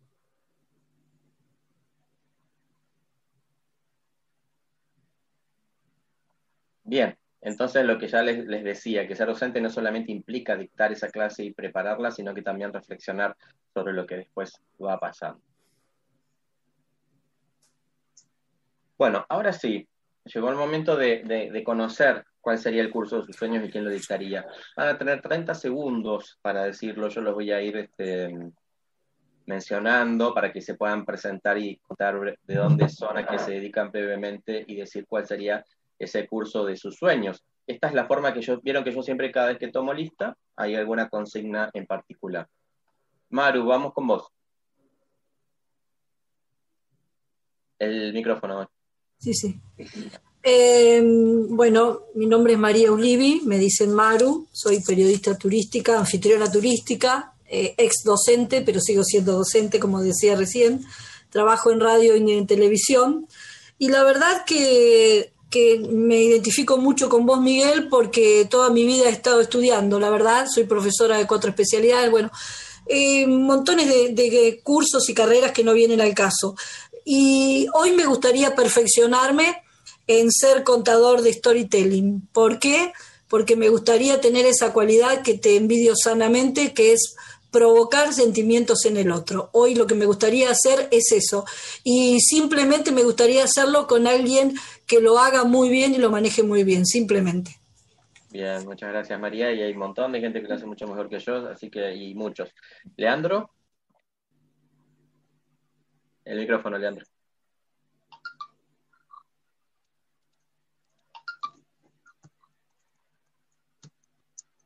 Melissa, vamos con vos hasta que Leandro sepa cómo. Ahí está, ¿verdad, Leandro? Eh, yo soy psicólogo social de base este, y periodista en prevención. Cuando lo conocí a Miguel, eh, pude descubrir también, juntar todo esto en el, periodismo turístico. Y el curso que tengo en, mis sueños es uno que estoy próximo a preparar y justamente está dirigido a todos ustedes, que es este, un taller para contemplar los riesgos, las amenazas y las vulnerabilidades que tienen los periodistas en los diferentes destinos que puede pasarles y que puede sucederles, ¿no? revoluciones, tumultos, volcanes, tsunamis, y bueno, darles herramientas de cómo prevenir y cómo prepararse en esas situaciones. Así que, eh, bueno, ya lo vamos a terminando todos entonces. Gracias. Gracias, Leandro. Melissa. Melissa Villa. Bueno, buenas tardes a todos. Yo soy eh, Melissa Villa, soy de Rosario, Santa Fe. Soy licenciada en periodismo y soy muy curiosa. Me la pasé estudiando a lo largo de toda mi vida, haciendo cursos y distintos talleres, distintas carreras. Incursioné por el derecho, por el periodismo, ahora por el turismo. Eh, y bueno, y el curso que me gustaría hacer es sobre historia y prácticas religiosas en las distintas culturas y me encantaría que ese curso lo dicte Felipe Piña. Ajá, buenísimo. Buenísimo, gracias Melissa. Malvina. Ah, estoy. Eh, bueno, soy Malvina Gómez, licenciada en Turismo Hotelería, guía de turismo de Buenos Aires, docente de turismo, más bien de hotelería. Em, y bueno, la verdad es que no tengo como muchos sueños en cuanto a un curso, pero como te dije, me gustaría hacer algún idioma para ganar mucha más plata. Eh, en mi profesión, bueno, esto es una broma, esto de ganar mucho más plata, pero Eh, y sí, por ahí me gustaría, ¿sabes qué? Eh, aprender a cantar. aprender a cantar. sí, eso es una asignatura pendiente. ¿Y con qué cantante? No lo sé, no lo sé, realmente no lo sé. Pero de momento hay una, una, profesora que adoro, que es una chica que no la conoce nadie más que mi hermano, que es su amiga, y me parece una persona súper encantadora, una docente maravillosa, porque le he visto dar clases y podría ser con ella, sí. Bueno, gracias Malvina. Mauro. Buenas tardes, eh, yo soy Mauro Vera, soy de la provincia de Mendoza, de Argentina. Eh, soy estudiante de turismo y bueno, el curso que a mí me gustaría hacer es un curso de patrimonio arquitectónico de Argentina em, y me gustaría que, sea dictado por alguien que sepa conectar intelectual y emocionalmente con el alumno, así como sabes hacerlo vos, Miguel. Y eh, me gustaría, bueno, que ese curso sea presencial, por supuesto. Extraño mucho la presencialidad. Y eh, que el curso se pueda como ir desarrollando en los distintos eh, edificios, edificios, ¿no? Que se fueran a, a analizar en el Buenísimo, gracias Mauro. ¿Darla?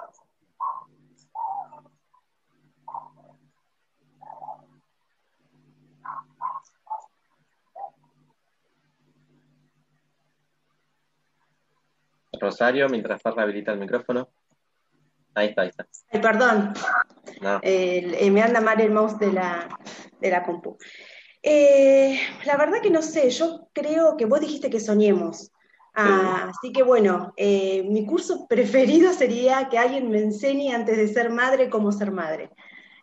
así que bueno, viene por ese lado, más que los otros cursos los podemos, digamos, buscar y encontrar y hacerlo pero tiene que ver con eso, ¿no? En, lo que va de, no sé, creo que empezamos a las 3 de la tarde, una hora y media, que lo fui a atender 10 veces a mi nene. Este, así que bueno, yo creo que me pregunta cada cosa que no sé qué responderle, bueno, tiene que ver con eso, ¿no?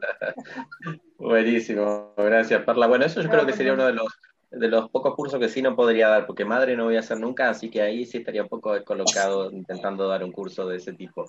Gracias, Perla Rosario. Hola, saludos a todos. Bueno, yo los saludo desde Colombia, eh, soy Rosario Ortiz. Mm, es difícil la pregunta, Miguel. Parece, parece como muy fácil, pero, pero no. Se enfrenta uno como a algo que, que no se esperaba. Pero yo diría, a partir, y dijiste que se valía soñar. se valía soñar y que no tuviéramos miedo a decir lo que pensábamos y lo que deseábamos. Yo soy profundamente católica. Eh, creo mucho en la Virgen María mi, mi, digamos que mi aprendizaje, el aprendizaje deseado estaría, por supuesto, en la línea de lo religioso y sería que alguien me enseñara a ser fuerte y amar sin límites a pesar de lo que sea. Sí, eso, eso. Y por supuesto, la Virgen María. Buenísimo, buenísimo. Gracias, Rosario Francisco. Voy, Miguel. Hola. Bueno, de los cursos que mm, estaría interesado, que querido preparar, es el de guía turístico especializado en gastronomía. O sea, se hablaba mucho de lo que es el turismo gastronómico eh, actualmente, entonces, pero el, el, de preparar guías turísticos especializados en gastronomía. Por supuesto, aprovechando la oportunidad de lo que es la tecnología y eso, yo creo que los profesores eh, que he pensado son diferentes chefs, historiadores, este, eh, no solamente che, sino gente que tenga que ver con el barismo, el bartender, o sea, hacerlo un poquito más global. Entonces no sería dirigido con un solo instructor, sino con eh, diferentes profesores. Buenísimo, gracias. Francisco es de Venezuela y vive en Buenos Aires. Álvaro, que también es de, de Venezuela y vive en Buenos Aires, pero en La Plata. Hola, Miguel. ¿Cómo va? Bien, eh, bueno, para mí, y digamos en este contexto, el, yo quisiera hacer un curso sobre segmentación. Viste que cada vez que uno quiere emprender un negocio o, o llegarle a alguien, siempre dice, no, tienes que buscar tu público objetivo, definir tu público objetivo, escribir para tu público objetivo. Creo que, digamos, en este contexto que todos estamos tratando de, de innovar o hacer cosas nuevas, aprender muy, muy bien sobre eso sería un plus para, lograr llegar a, cualquier otra cosa.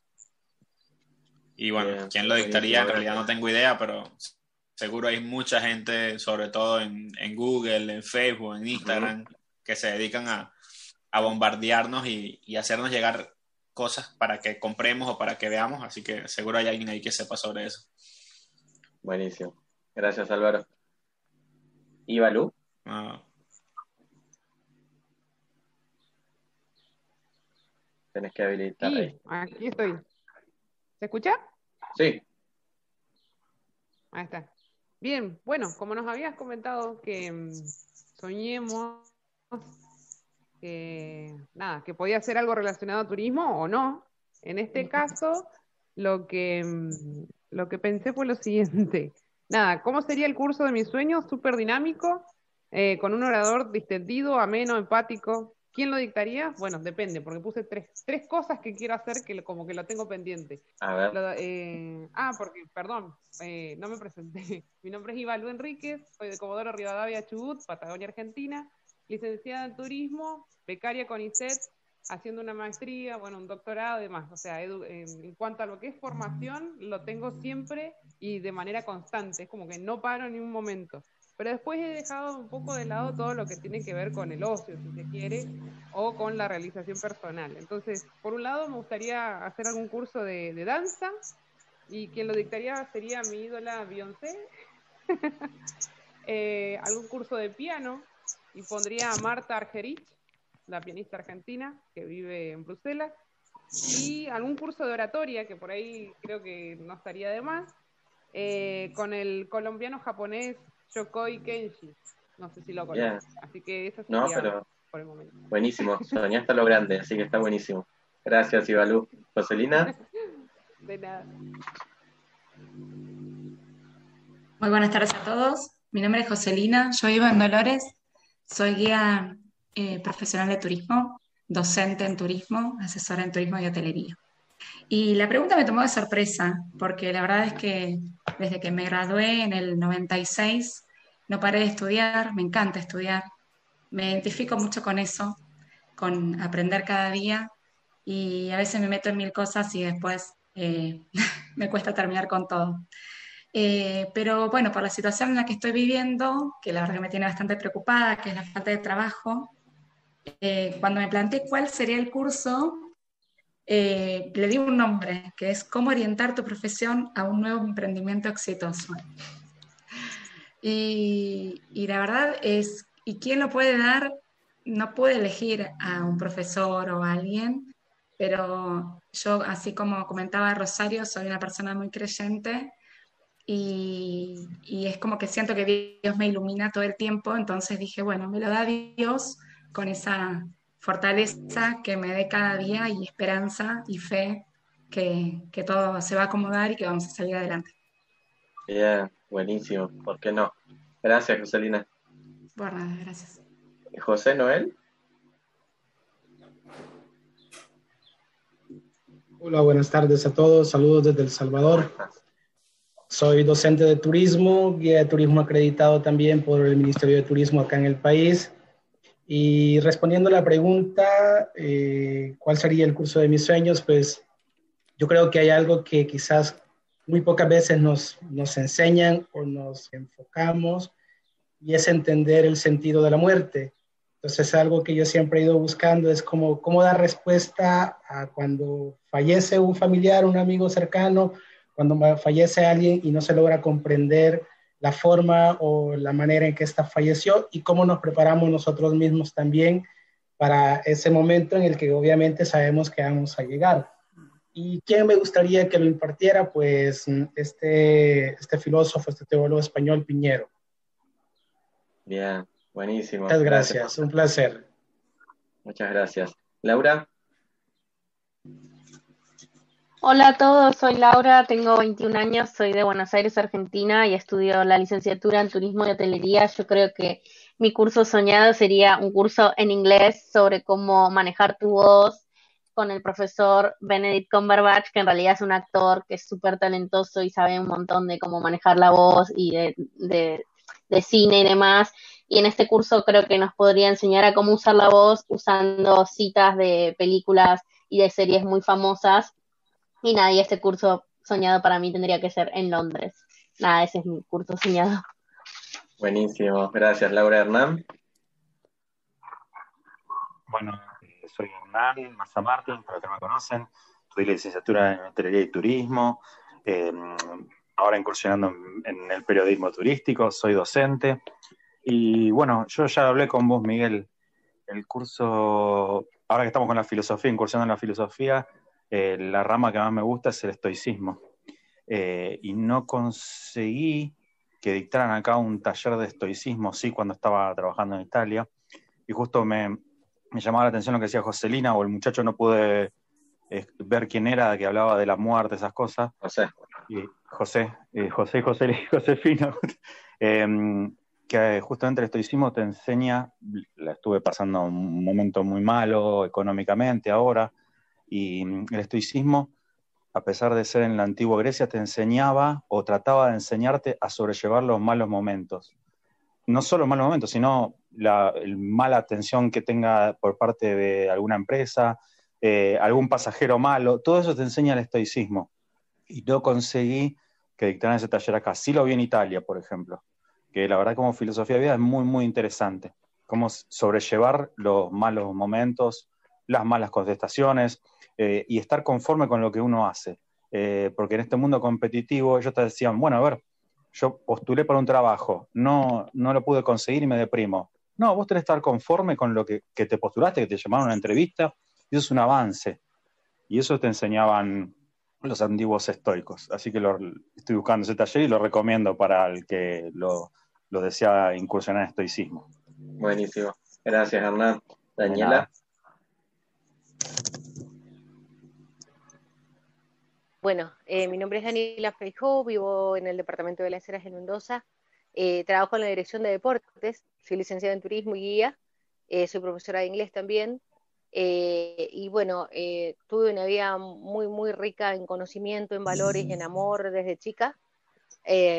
y soy profe también de baile español y a los 22 años quedé sola. y bueno, un poco como que eso me, me llevó a, a, de mi profesión y perfeccionarme. Me gustaba mucho el turismo rural y siempre aposté a que cuidar el medio ambiente y cuidarnos entre nosotros y el amor de uno mismo para poder brindar a los demás, este, me iba a llevar a algo mejor y a hacerme feliz. A mí me hace muy feliz que las otras personas también sean felices.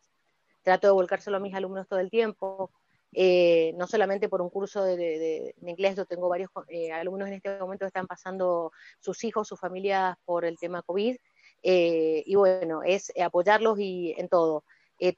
Tuve la suerte también de viajar por varios lugares en el mundo, eh, me perfeccioné en turismo rural con la gente de Serur y tengo 50 años y lo que realmente deseo ahora es eh, seguir eh, creciendo en mi parte espiritual.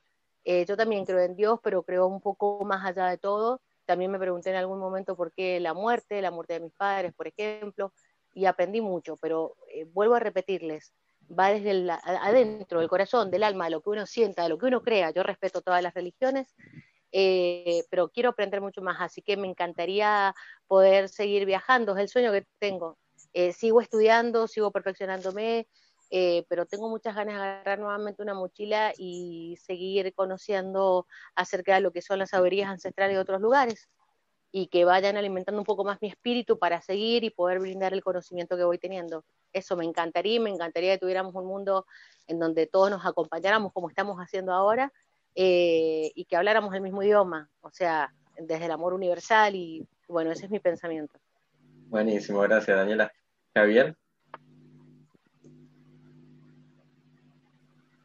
Gracias, Miguel. Bueno, soy de Ecuador, de la ciudad de Cuenca, soy formado en turismo, eh, tengo dos maestrías en ecoturismo y planificación turística, después me dediqué al marketing digital, eh, manejo proyectos nacionales.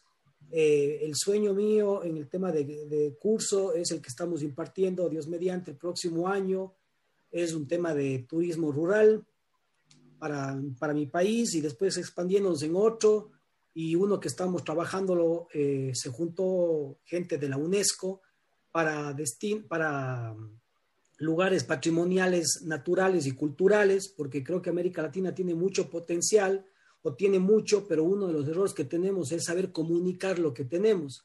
Para eso hay que tener un conjunto de elementos, entre ellos una estrategia de comunicación efectiva, y tenemos, por ejemplo, un producto como el Capagñán, que es una, una maravilla. Eh, mucha gente no sabe que el Capagñán también llegó hasta Colombia, por ejemplo, en Nariño hay un tramo muy bonito, todo el Ecuador, todo Perú, todo Chile, Argentina, o parte de Argentina y Chile y una parte de Bolivia, son uno de los productos que estamos enfocándonos en trabajar en la parte de comunicación.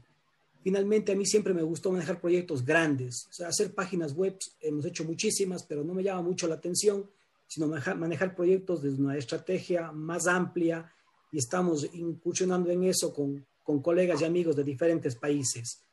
mi curso ideal es ese, generar eh, capacitación en estrategias y comunicación para a nivel de América Latina. Buenísimo, gracias Javier. Verónica. Gracias.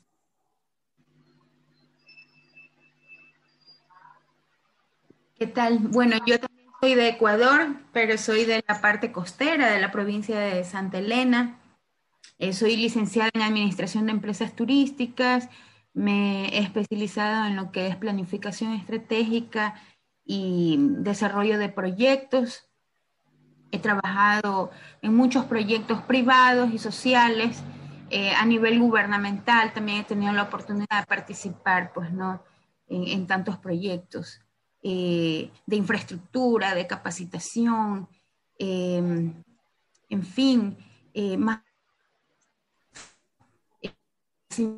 usted, Miguel, y a muchos de los compañeros, eh, estoy consciente de que es importante siempre actualizarnos, que es importante complementar siempre nuestra carrera, al menos en turismo, que tiene que ver con la parte cultural, la parte ambiental, eh, con todo lo que es la coyuntura de las comunidades, ¿no? Entonces tenemos que estar capacitándonos e incluso en lo que es la tecnología. Entonces, ¿cómo sería el curso de mis sueños? Eh, bueno, hay, muchas cosas que me gustaría aprender, pero ahora eh, lo que se me vino así primero fue un curso que tuviera que ver eh, muy aparte, bueno, lo que es comunicación, porque también es otra cosa que me gusta, pero el curso sería de planificación estratégica, eh, que tenga que ver con organización de procesos y marketing turístico digital, ¿sí? Eh, este curso tendría que ser para mí, en parte, bueno, ¿Qué pusiste? Este, presencial, ¿sí? porque cuando se trabaja en turismo tenemos que estar en el campo, como quien dice, ¿no? Eh, ser de campo, eh, sí es eh, válido estar así a nivel de, por medio de Internet, por medio de estas herramientas, pero en mi caso el curso podría ser, por ejemplo, un 30% teórico y 70% práctico. Y me gusta que sea con eh, el administrador de un gran proyecto o administrador de un establecimiento, tal vez un complejo turístico, como por ejemplo el Hotel Xcaret en México. Eh, a mí me gusta mucho este lugar, entonces tienen tanta experiencia y bueno, hay tantos lugares, ¿no? Pero en mi caso me gustaría que sea esa persona para poder conocer bien cómo es su experiencia manejando todo el ámbito de los procesos de la administración, de cómo sobrellevan las cosas, reciben a tantos turistas de todo el mundo, le dan un excelente servicio eh, de, calidad y a la vez están constantemente haciendo marketing. Sí, eso. Muchas gracias. Gracias, Verónica. Rosana. El micrófono, Rosana. Perdón. Eh, yo soy Rosana, soy de Buenos Aires, profesora de geografía, y lo que me gustaría es poder tener un curso con un historiador tipo Daniel Balmaceda o Felipe Piña, que muestre, digamos, eh, hechos históricos de, de, de, Argentina, bueno, principalmente, pero eh, contando también, digamos, cómo era la, la época, digamos, no solo este, cuestiones de, vida, sino también del, ambiente, de la eh, de ese momento. Y me gustaría con la voz de, o sea, la forma, digamos, que estuviera dado por ellos, por su conocimiento, en la voz de Pancho Ibáñez, locutor este argentino que me hizo, digamos, este, cuando era chica con su programa La aventura del hombre, eh, tener la idea así, digamos, de, de la riqueza, digamos, de la geografía y empezar a tener ese, ese amor por la geografía, más allá de que él eh, leyera lo que le pusieran, pero en su voz parecía que lo sabía todo. Este, así que bueno, ese sería mi curso ideal. Muchas gracias, Rosana Elba.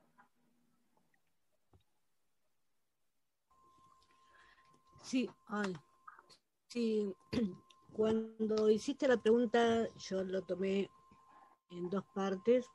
Uno, qué curso me gustaría hacer yo para, para dar y otro eh, para aprender. Eh, para dar, em, quería hacer algo de, quiero hacer, deseo hacer algo de medio ambiente, por ejemplo, el tratamiento de residuos, el control del agua, tributos ambientales, todos temas que sean para concientizar acerca de, em, de cómo tratamos al, al ambiente donde vivimos, a la casa grande. en este momento estoy haciendo un, curso que está dado por un convenio en la Universidad de Quilmes, la Universidad de Jujuy y la Dirección de Medio Ambiente, pero la verdad que yo pensé que iba a ser otra cosa, y es como dijo alguno de los chicos, eh, lo que veo en la plataforma, en el campus, es bibliografía para leer y punto. Y después eh, eh, tenemos que responder a algunos foros donde veo que muchos de los compañeros lo único que hacen es citar palabras bonitas que quedan lindo. Yo no, yo me lo que contesto es eh, lo que pienso y así como viene.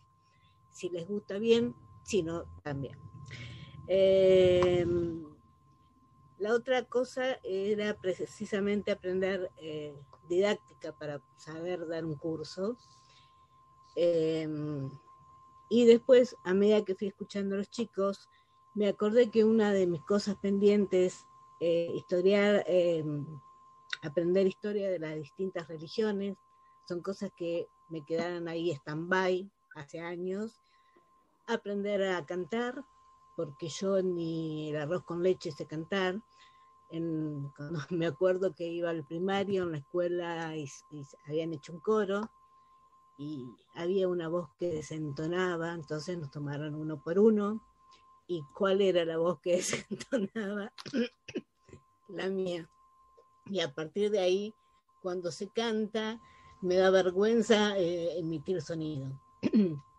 Así que también Em, y después eh, quiero aprender alguna lengua aborigen, no sé, eh, alguna de nuestro país, porque creo que es también conocer un poco las, las raíces nuestras. Em, este año me habían invitado, eh, me ofrecieron de la Facultad de Ciencias Económicas de acá de La Plata, de la Universidad de La Plata, hacer un curso sobre patrimonios culturales, pero como vi que iba a ser más de lo mismo, todo así tan esquematizado, eh, no me anoté. Bueno, y no me presenté. Em, mi nombre es Elba Romero, vivo en la ciudad de La Plata, soy platense por adopción porque eh, no crecí acá, crecí en un pueblo del interior de la provincia de Buenos Aires. Eh, como siempre digo, cuando algunos me, me corrigen algo, digo, todavía llevo, llevo, a pesar de eh, tener más de 40 años acá, llevo los abrojos prendidos en mi, remera y con mucho honor. Eh, soy de base de profesión contadora pública, especializada en impuestos, de ahí el máster que hice en Derecho Tributario. pero como todo esto era tan duro, tan esquematizado, y más que yo trabajé en la en la ADG, en la Dirección General Impositiva Nacional, eh, un día me agarró la cinco segundos. Sí, me agarró la locura y estudié guía de turismo, después un posgrado de eh, proyectos turísticos, después me metí con eh, la parte ambiental y, sigo aprendiendo de todo lo que venga. Buenísimo, gracias Elba. Bernardo. Hola, soy Bernardo Sadisky de Pilar, provincia de Buenos Aires, porteño de alma, pero bueno. Eh, periodista, fotógrafo. Eh, Miguel ha visto mi media kit, sabe que soy coleccionista de diplomas y certificados. Eh, curso ideal ya no lo puedo hacer. Me hubiera gustado hacer un curso de fotografía de paisaje con Ansel Adam, pero murió hace 34 años. Eh, cursos que estoy haciendo durante el mes de noviembre, estoy haciendo eh, cursos con Facebook sobre Facebook, Instagram y y videos en, redes. Y mirando para adelante, el curso que quiero hacer es el que va a empezar en marzo, Miguel, la certificación. en abril. En abril. Bueno, en pocas palabras, eh, voy a seguir coleccionando diplomas. Buenísimo. Gracias, Bernardo Félix. No te más, dale. Contanos quién sos rápidamente y el curso Tus Sueños. Eh, buenas tardes nuevamente. Eh, soy Félix Antonio Ríos de Panamá. Mi título básico es licenciado en turismo ecológico. Tengo 19 años de ser docente universitario y catedrático titular hace tres años en una universidad estatal en la provincia de Chiriquí. Brevemente eh, le comparto a Rosario, la compañera de Colombia, y los más chicos, que yo pasé por la pena de de pasar por la enfermedad y muerte de mi único hermano varón hace eh, precisamente 19 años, que son los que tengo de servicio. Eh, y hace 11 años mi, mi, sobrinito, gemelo con otro niño, murió a, los 5 días de nacido, así que son situaciones difíciles. Y, en el 2013 recibí el, el compromiso de ser eh, celebrante de la palabra y ministro de Eucaristía en la Iglesia Católica. Así que en este camino eh, puedo acompañar a los que deseen, porque he aprendido mucho y me he fortalecido en la fe, independientemente de la religión que sea. Todos somos personas eh, de fe y creemos en un solo Dios. Y por otro lado, el curso ideal, lo pensé de Miguel rápidamente y, me vino a la mente algo, porque fue muy difícil para mí ser docente, porque hay profesores que quieren ser formadores, pero no quieren que ningún alumno se supere. Y para mí fue difícil ingresar al sistema educativo porque eh, hay mucho egoísmo y todavía lo existe. Entonces mi curso ideal sería eh, tener un taller presencial con todos los profesores que me pusieron obstáculos para que yo ingresara en el sistema y que fuera quien soy hoy día, pero no para hacer mal, sino más bien para compartir un tema que sería aprendizaje continuo, con tres ejes, vocación, contextualización y actualización del aprendizaje. Nunca lo sabremos todo, pero hay que compartir lo que se tiene porque de esa manera eh, crecemos como personas. Gracias. Buenísimo, gracias Félix. Valeria. Hola, ¿cómo están? Buenas tardes. Bueno, soy María Valeria, soy docente, soy guía de turismo y ejerzo, bueno, ejercer turismo ahora es complicado, pero digamos que estoy en actividad en ambas, en ambas profesiones y en, relación a la docencia tengo experiencia en primaria, secundaria terciaria y universitaria. Bueno, escuchando todos los talleres de los sueños de los demás, la verdad que me parece que estoy soñando chiquito. Pero en realidad, como estoy muy enojada en este último tiempo con las cosas que me fueron sucediendo con algunas capacitaciones, el sueño de mi vida sería poder hacer un muy buen curso sobre gestión de la diversidad. Muchos estarán diciendo, ah, pero si la dan acá o allá, sí. Pero me gustaría que tuviera el foco en la accesibilidad y en el año 2020, casi 2021, que me puedan decir algo que mi padre hace 25 años no me haya dicho.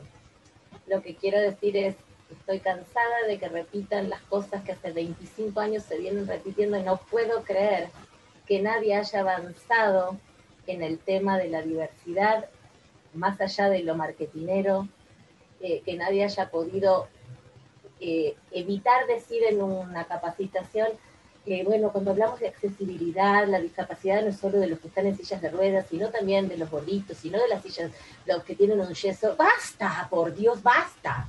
¿No? Ese es el sueño de mi vida.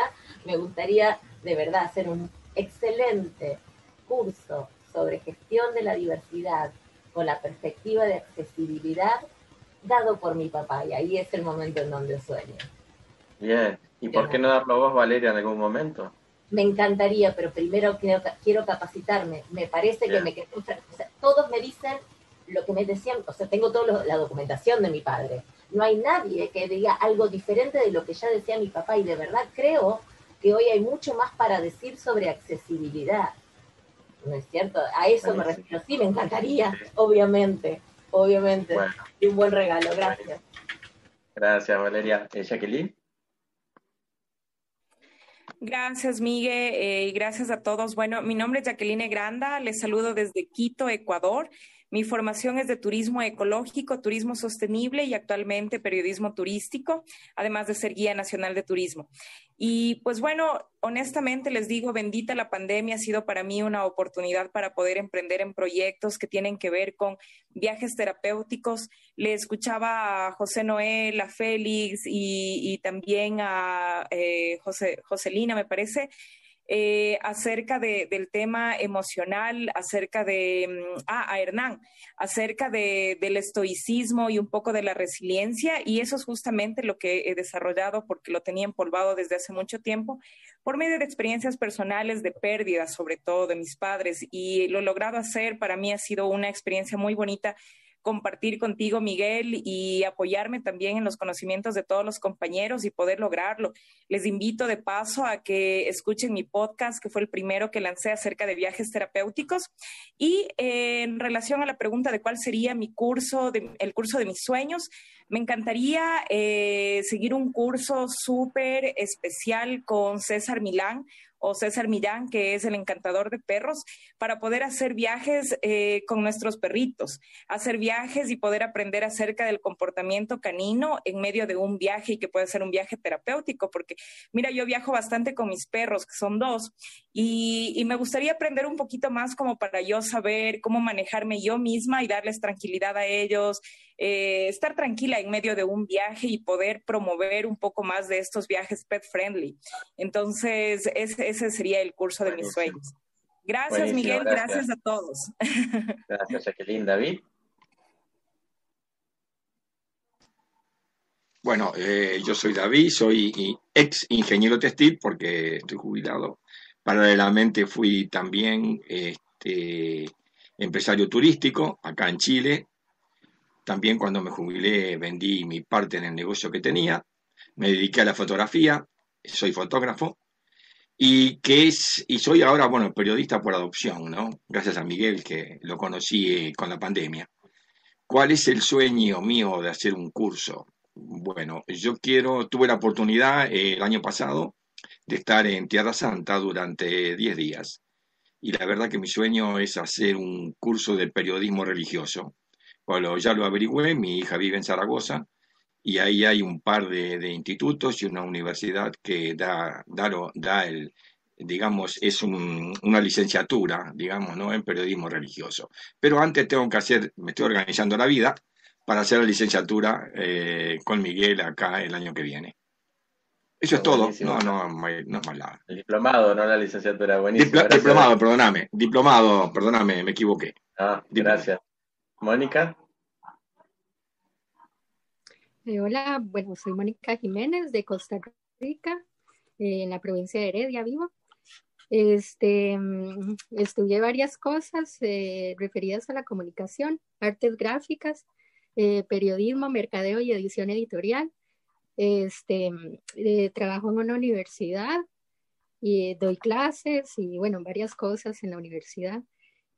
Y bueno, mi curso este, es en entomología porque me gusta la fotografía de insectos, pero me gustaría aprender más sobre ellos, ¿verdad? para que cuando tomo una, perdón, tomo una foto, este, poder pues saber un poco más a quién le estoy tomando la foto, ¿verdad? Buenísimo, gracias Mónica. Mayet. Hola, hola a todos. Bueno, soy Maye Padilla. Dentro del turismo he pasado por muchos roles en los que se puede pasar aquí y ahorita estoy con la revista, que muchos la conocen, búsquenla, encuéntranla y sigan su destino. Es Magazine. Y bueno, no recuerdo cómo formulaste la pregunta por segunda vez, que fue otra pregunta distinta a la, de, a la que tenías escrita, pero como la formulaste la tenía presente, pero ya se me olvidó. Me recordó eh, que había en redes una pregunta de que si estuviéramos en el cielo, ¿cuál sería el festival perfecto?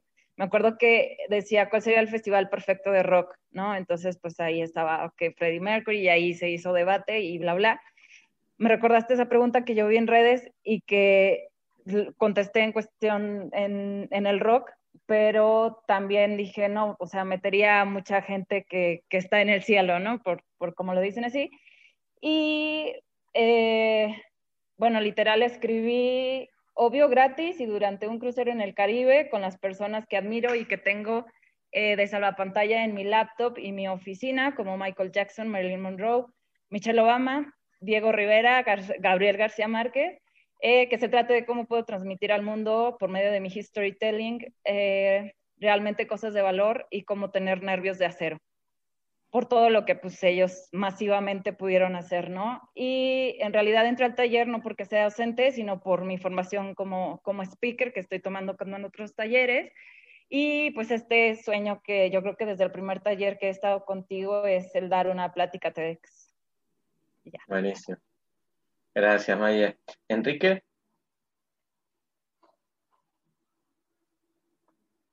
Enrique, tenés que habilitar el micrófono si estás por ahí. Si no, Isela.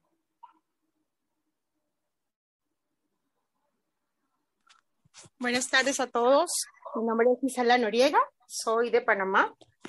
Eh, soy licenciada en turismo y en relaciones, en turismo no, en comunicación, en turismo y en relaciones internacionales. Eh, actualmente, pues, mi, mi, curso ideal sería de la mano del fundador de, Facebook, eh, sobre todo para entender un poquito más los nuevos algoritmos que ellos han cambiado. en este tiempo de la pandemia han cambiado como, como 20 veces todos los las maneras de comunicarnos a través del, Facebook Business y del Instagram. De hecho, recientemente eh, mi WhatsApp Business también fue deshabilitado, apenas hasta anoche lo vine a recuperar con un correo de, disculpas por parte de ellos. Y sería más bien como entender un poquito más allá de la letra pequeña, pero un, curso directamente de sus creadores y sus fundadores para poder transmitirlo, pues más adelante, porque es parte de lo que también hago a través de, de, cursos para los que me contratan para manejo de redes sociales. Buenísimo. Gracias. Eh, Isela, perdón. Ahora sí, Ilse. Hola a todos. Les saludo desde Barranquilla, Colombia. Y bueno, el curso que me gustaría hacer es aquel en el que me llevara a conocer de una manera más profunda al ser humano. Eh, teniéndolo como de una manera, viéndolo de una manera holística en las diferentes dimensiones, tanto la espiritual como la intelectual y emocional y la física, porque eso me llevaría a ser una mejor líder. Inquietud que me fue, me fue despertando se fue desarrollando a través del diplomado que estoy haciendo en la actualidad. ¿Y quién me gustaría que lo diera? Bueno, un nombre no lo tengo, pero sí que tuviera algunas características. Eh, esa persona que impartiera ese curso, eh, que supiera despertar en sus, en sus aprendices el entusiasmo, la curiosidad, eh, este, el interés que nunca se, se llegara a perder, sino que se mantuviera, que viera a cada uno de sus estudiantes de una manera individual eh, siendo consciente que hay diferentes formas de aprender eh, y que pudiera descubrir en cada uno de ellos eh, su verdadero potencial, porque todos tenemos un potencial, sino que hay que descubrirlo. Y nosotros, bueno, los, los docentes tienen esa tarea. Eh, y que también fuera humilde, de que no crea que se la sabe toda, sino que también eh, es un aprendiz. Y bueno, me gusta mucho el estudio, vivo en constante aprendizaje y creo que va a ser así toda la vida. gracias. Gracias, dice Herminia. Que habilitar el micrófono si estás por ahí, si no, Ana. Buenas tardes. Ahí, a ver. Bueno, eh, los saludo desde acá de, Sierra Grande. Y bueno, eh, el curso de mis sueños, pensándolo a simple vista y orientado hacia lo que sería eh, trabajar a partir de, la interpretación de la naturaleza.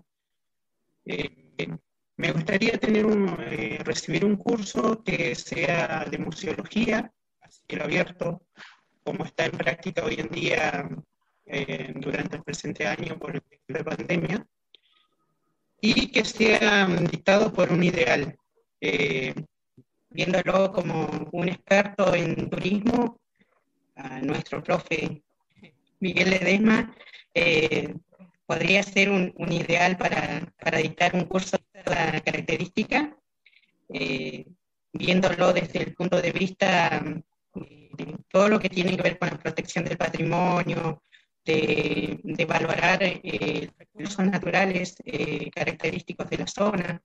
Por ejemplo, nosotros acá en, en la zona de Sierra Grande, a 20 kilómetros aproximadamente al sureste de, de Sierra Grande tenemos eh, el próximo Parque Nacional Islos de Lobos. La verdad que es de suma importancia profesionalizarse eh, a partir de este nivel. Tenemos mucho recurso en la zona de las sierras también, eh, muchísimos refugios naturales en los que se podría dictar el espacio de un curso en el interior de la naturaleza, viéndolo por esa parte, me gustaría que tuviera esa perspectiva de interpretación en la naturaleza. Buenísimo. Eh, Gracias. Una de las necesidades muy importantes a nivel cultural, turístico. Gracias, Herminia. Ana. Hola, em, soy Ana Gamboa, soy de Costa Rica. Em, soy periodista, soy empresaria turística, tengo un bachillerato en comercio internacional y el curso que quiero llevar de los sueños y que los sueño es con mi hijo, eh, dado a esto de la pandemia y, y estar en una zona de eh, después de muchos años y siempre en la parte deportiva. Eh, entonces, eh, la idea es con mi hijo. Que va el internet, se te funciona muy mal.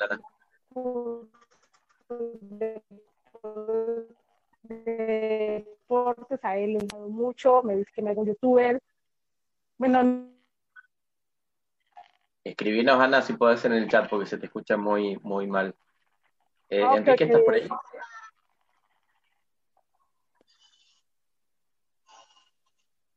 Ángela. Hola. Hola. ¿Me escuchas bien? Sí. ¿Me escuchas, ¿Me escuchas bien? Sí, sí, sí, ahí sí. Hola. Sí. Muy buenas. ¿Cómo están? Muy buenas tardes. Mi nombre es Enrique Zurita, desde la ciudad de Lima. Eh, voy a abrir mi cámara, por favor. Ahora sí, justo estaba. Ajá, ahora sí. estoy. Dale, contanos mientras, no te preocupes por la imagen. Ahora sí. Eh, bueno, eh, mi nombre es Enrique Zurita, desde la ciudad de Lima. me encanta estar con ustedes. estudié muchos años en la ciudad de La Plata, así que había algunas amigas que son de La Plata. saludos para ellas. Eh, bueno, mi curso ideal sería uno de emprendimiento social que estoy tratando de elaborar. Eh, los emprendimientos sociales me llaman mucho la atención. Eh, radico en la ciudad de Lima ya hace varios, varios años y bueno, es una ciudad muy eh, cosmopolita y también eh, con muchas necesidades como todas las grandes urbes de Latinoamérica. Me dedico también a la radiodifusión. Ahí se te fue el micrófono, se te fue. Ahí. Sí, he hecho varios proyectos de, de ah, varios proyectos de, de televisión también y bueno, encantado de, de, poder estar. Gracias, este, Miguel. Así que eh, también estoy presto para colaborar en todo lo que ustedes gusten. Y, y, y nada, felicidades a todos. Gracias, igualmente, Enrique. Ángela. Hola, sí. Eh, bueno, yo soy profesional en turismo, soy de Colombia, eh, pues también hice el diplomado de periodismo turístico y pues en general, eh, bueno, también hice un diplomado en, en, gerencia de proyectos y actualmente me desempeño pues liderando proyectos en una agencia de viajes. Eh, a mí generalmente me gusta estudiar mucho, entonces aprovecho mucho los que son los cursos eh, gratuitos que brindan varias universidades como esta metodología que se llama MOOCs.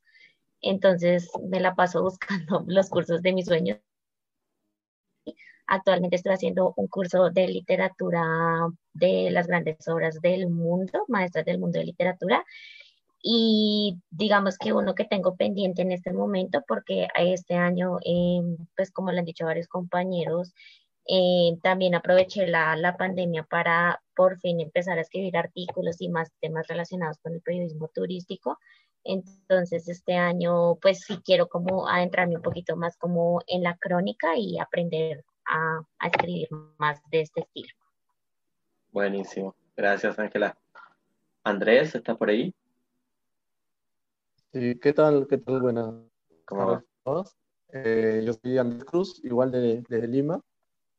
Soy especialista en turismo y gestor cultural. Actualmente trabajo en el municipio de Lima.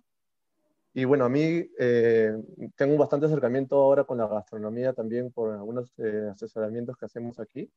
Me gustaría trabajar un curso que se llame Saberes y Sabores, porque trabajamos bastante el tema del patrimonio gastronómico y material y quisiera que se dicte con las personas o embajadores que sean los, los mismos de los barrios, ¿no? Entonces, trabajar un tema de, de leyenda, museos vivos, ¿no?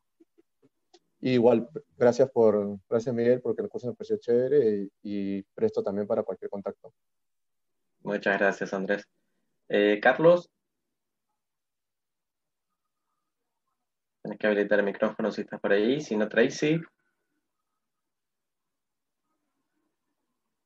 Acá estoy. ¿Se escucha? A ver, dale. Sí. Hola. Bueno, soy Carlos, vivo en Bariloche. Un saludo para todos. Soy realizador audiovisual.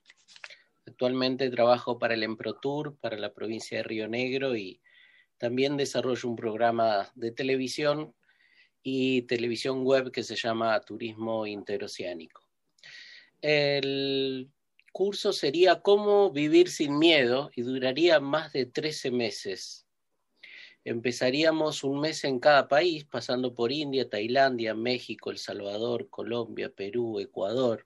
Obviamente iríamos a Cuenca, estaríamos en Ingapirca y después iríamos a Manabí, a la costa ecuatoriana. También estaríamos en Costa Rica, en Bolivia, en Venezuela, en Brasil, en Uruguay, en Nicaragua, en Panamá y en Honduras. Un mes en cada lugar y lo dictaría eh, seguramente algún chamán o monje o algún este, experto en perder el miedo. Ese sería el curso que me gustaría hacer. ¿Cómo vivir sin miedo? Gracias y un abrazo para todos. Gracias, Carlos. Tracy y el otro Carlos, si está por ahí, que se vaya preparando. No te escuchamos, Tracy. Carlos Bernardo, ¿estás por ahí? Bueno, avanzo mientras ustedes logran hablar, cualquier cosa me, interrumpen, pero dejo esta pregunta a ver qué, le, qué opinan. Eh, la pregunta es, ¿por qué les hice esta pregunta? Digamos, ¿por qué les pregunté cuál es el curso de sus sueños? ¿Qué opinan? No, no te escuchamos, Tracy. Si querés escribir en el chat, lo voy leyendo después. ¿Por qué les pregunté cuál es el curso del sueño de ustedes? En una clase que tiene que es sobre cómo preparar cursos, talleres? Porque precisamente el curso que deseamos o que queremos tener o de tal manera es tal vez cómo deberíamos encarar un propio curso que debemos dar. Exactamente, esa es la, la respuesta. Cuando uno piensa en el curso soñado, en el taller soñado, de alguna forma uno siente mariposas en el estómago como cuando está enamorado, ¿no? Porque es el curso al que le, gustaría hacer. Bueno, lo mismo ustedes tienen que sentir si van a proponer y van a hacer un, curso o un taller. Tienen que sentir la misma magia, las mismas mariposas. Tienen que hacerlo con el mismo amor. Tienen que pensarlo de esa forma. Tiene que ser un curso soñado.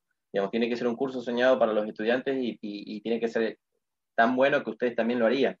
Digamos, lo tienen que enfocar de esa forma. Me parece que son las primeras cosas que tienen que pasarles a ustedes a la hora de llevar adelante este, la planificación de un curso o de un taller. ¿Por qué? La siguiente pregunta, ¿por qué siempre tomo lista de esta forma? Porque yo no es que los voy nombrando y pongo presente y listo. Yo los voy nombrando, pero siempre tienen que responder una pregunta. ¿Por qué hago eso?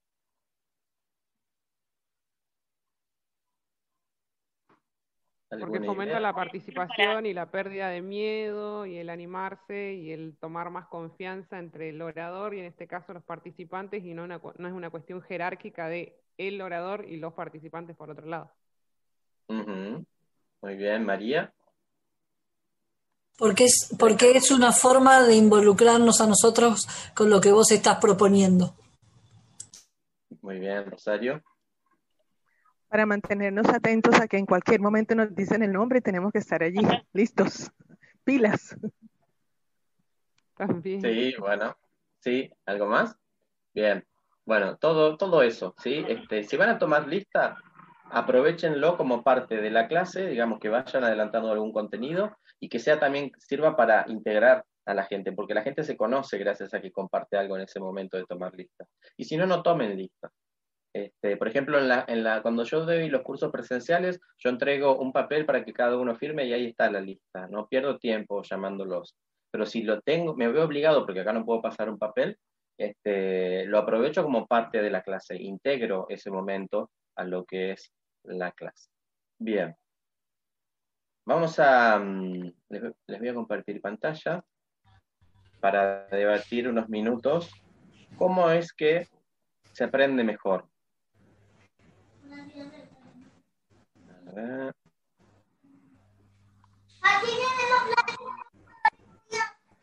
Creo que está cargando, creo que ahí les aparece un gráfico. Sí se ve. Bien, buenísimo. Esta, esta página se llama miro.com, miro.com. Este, es también una, una aplicación que ustedes la pueden descargar en el celular si quieren. Y te permite eh, tener diferentes opciones de, de, gráficos que los puedes armar con estos, ahí, con estos papelitos, como si fueran los que uno usa a veces también en la vida real, este, y uno los puede ir cambiando de, de lugar, digamos, este, uno va viendo dónde los pone. Entonces acá tenemos ver, leer, este, ahí puse creer, no me acuerdo qué era, pero ya me voy a acordar, evaluar, eh, debatir, ver y oír, preguntar, dibujar, escribir. Eh, acá habré querido, a ver, acá responder, oír, explicar.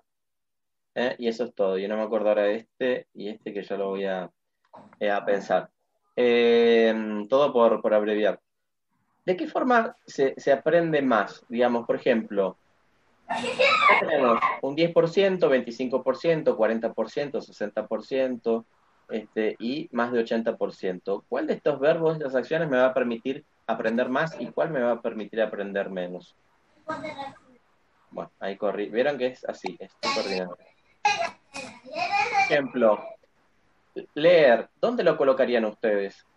¿Qué nivel de aprendizaje me permite el leer? Primero. ¿Acá, Verónica? Sí. Acá dice Verónica. Bien. El 80 pongo yo. ¿Leer en 80? Eh. Yo pensaría que un 68%. El leer. Sí. Por ahí. Ahí hay un micrófono. Yo lo pondría no se en escucha que hay niños de 60. Sí, esperen que voy a. A ver, ahí silencien listo. Perdón, ¿qué? ¿Qué, Melissa? Lo pondría en un 65%. Bien, más o menos el promedio sería acá, pensando que Verónica había dicho ahí, María más para acá. ¿El oír? ¿Qué tanto aprendemos oyendo? Yo diría que 40%. Entre el 40 y el 60. Bueno, viendo, el ver. Solo viendo, ¿eh? El 80. ¿Cuánto? ¿80? No, 30. 30. 25. Bueno, vamos a dejarlo ahí promedio. Ver y oír, que ya es más que ver solo y que oír solo. 80. Un 70. 80. 70. Preguntar, ¿qué tanto me permite aprender a preguntar? 80. 80. Bueno. 60. responder. Sí, 60, lo 80, bajamos un poco. 80, 80. 80. Bueno. Responder. ¿Qué tanto me permite aprender y responder una pregunta? 80 también. Un 60. 65. Bueno, ahí. Escribir. 80. 80, sí. 70. Bueno. Dibujar. Un 60. 25. 25. 60. Bueno, dejamos ahí entonces. El evaluar. ¿Cuánto me permite aprender?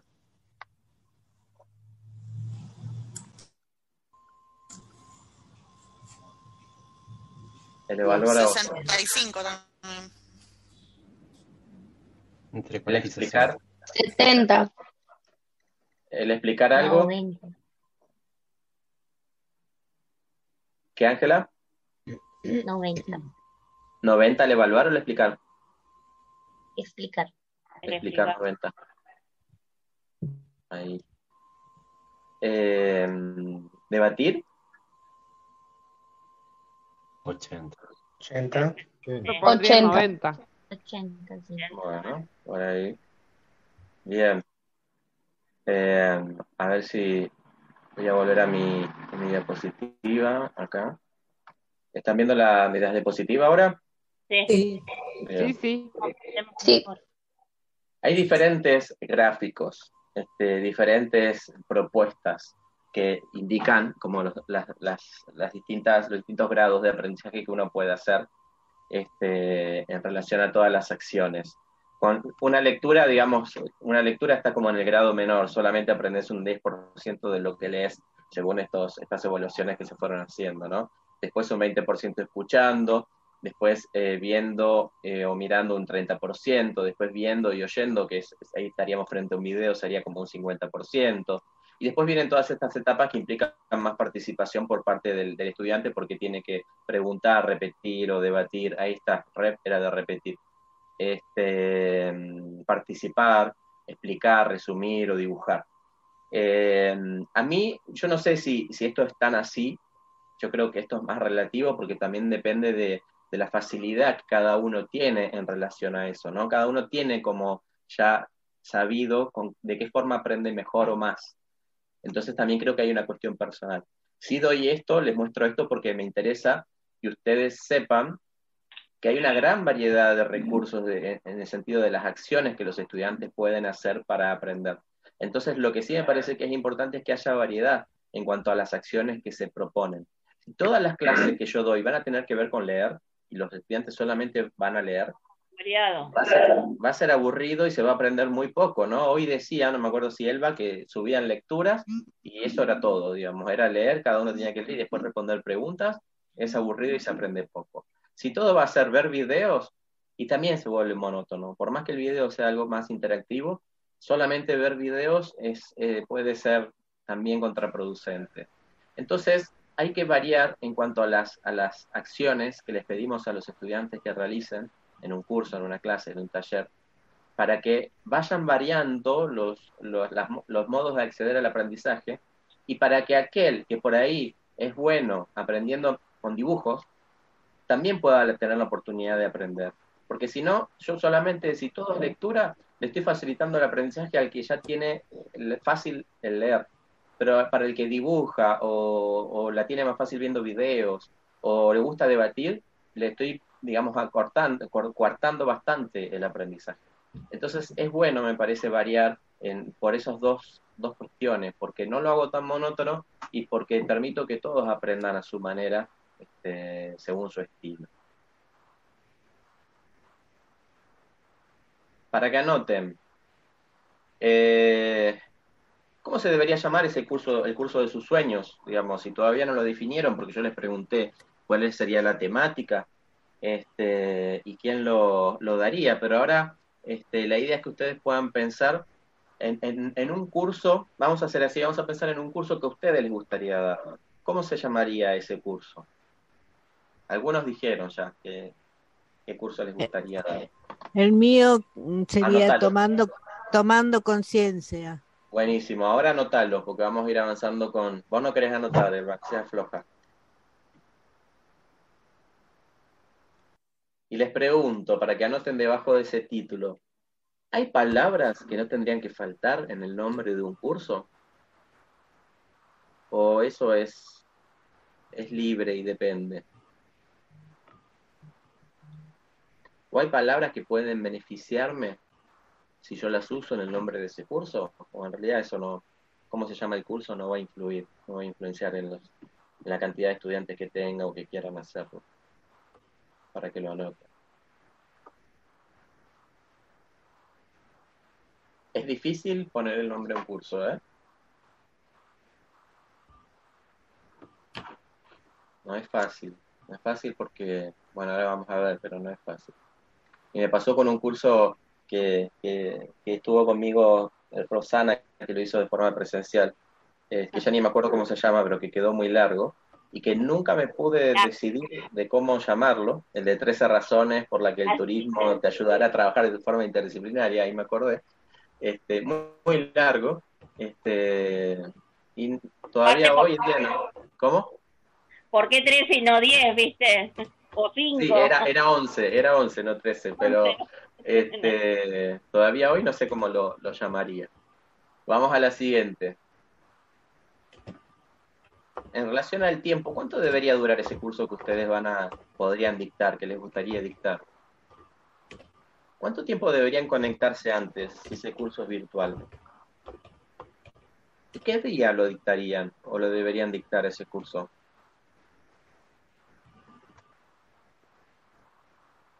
En el horario de Miguel Ledesma. Y bueno, si quieren ser mi competencia, adelante.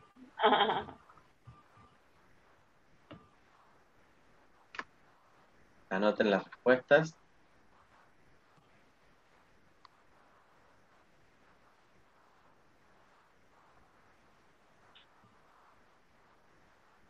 Ese miro que yo, con el que estuvimos trabajando recién, de cómo se puede aprender mejor, ustedes pueden darle acceso a los estudiantes para que ellos también vayan moviendo los papelitos y demás, o lo que sea que hagan, entonces lo pueden hacer bien interactivo.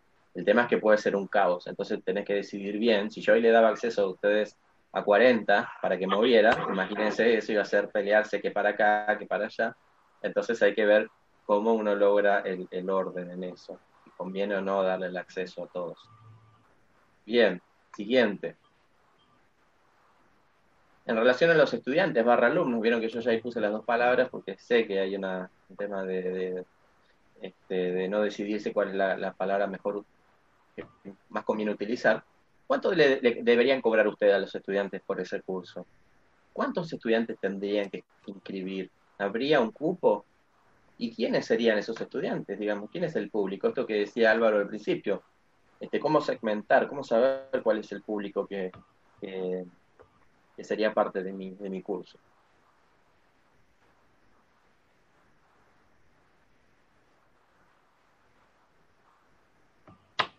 Y desde ya les digo que si hay un aprendizaje que yo hice con la pandemia, es que no, quizás el año que viene sí vuelva a dar algunos cursos presenciales porque ya tenía los compromisos, pero la verdad que eh, el mundo virtual te facilita. Yo sé que igual lo presencial tiene como un montón de ingredientes, pero para uno como organizador del curso, cuando es virtual, vos te evitas el tener que buscar un espacio físico o pagar por el espacio físico y todo lo que implica el espacio físico. Este, y, tenés a favor que se puede inscribir gente de cualquier lugar del mundo, que no tiene que vivir en el lugar. Entonces, para mí fue, fue darme cuenta de que puedo ser igual de bueno también a, través de lo virtual y de que la gente que tenía resistencia a lo virtual con la pandemia, esa resistencia la, la, perdió en mayor medida, ¿no? Bien, avanzo. Y les voy a compartir acá, voy a cambiar de pantalla, me avisan si, si se ve. Esto que es, está, está cargando, que es Padlet, no sé si la conocían, esta aplicación, que la pueden sí. usar en la computadora o tenerla también sí. en el celular. Este, también es una, una aplicación bastante atractiva, interactiva. Con vos en el diplomado de emprendedorismo turístico. Buenísimo, yo la, sí, yo la, este año sabes que no la, no la, no se las hice usar a los del diplomado, pero, pero la suelo utilizar en, en, en mis cursos, porque te permite, ven, cambiar de lugar sin ningún problema, súper fácil, podés, volvés a crear ahí otro texto para poner otro texto, o podés poner una foto, podés poner un enlace de, de, de internet, este, podés subir un video, podés subir una foto, lo que quieras, este, me parece que está bueno también como... Eh, Miguel. Sí. Una consulta. Esto parece como el Trello. No lo conozco a ese. Pero es así. Es un, sistema, es un sistema de tareas, pero entiendo que el que estás haciendo tú, mostrando en este momento en la pantalla, es para organizar tus clases. Sí, por ejemplo, lo puedes usar para lo que se les ocurra. Yo acá lo sí, único lo que, que hice fue... Ajá. Meli, ¿qué decís? No, se le fue ahí el internet. En Trello vos podés ir poniendo las etiquetas. Como, como acá en el, en el ¿Me Miro. escuchan? Sí. Sí, genia. Sí, lo de poner etiquetas. Claro, pero por ejemplo vos pones eh, los que están corregidos, todos los alumnos, y los pasás. Los podés ir Ah. pasando. Eh, los que quedan pendientes, lo mismo con los textos y todo. Y en Trello Bien. también lo que se puede hacer, que es muy interesante, es eh, grabar los videos.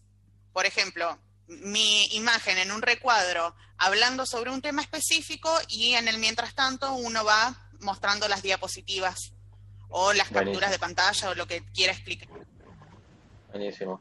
Esto tiene de bueno que ustedes le pueden pedir a los estudiantes que hagan un Padlet con alguna cuestión, subiendo algunos recursos o lo que ustedes necesiten para la clase, porque hasta niños lo pueden aprender a usar de forma muy fácil, o gente que adulta pero que no está tan este, alfabetizada con la tecnología, un Padlet lo va a saber hacer de forma muy intuitiva. Este es mucho más fácil que el otro, el Miro, este, que además está todo en inglés. Así que esta, esta es una buena herramienta. Bien, vamos a estas preguntas que ustedes tuvieron que responder. Primero sobre el nombre del curso, que es algo muy difícil de decidir.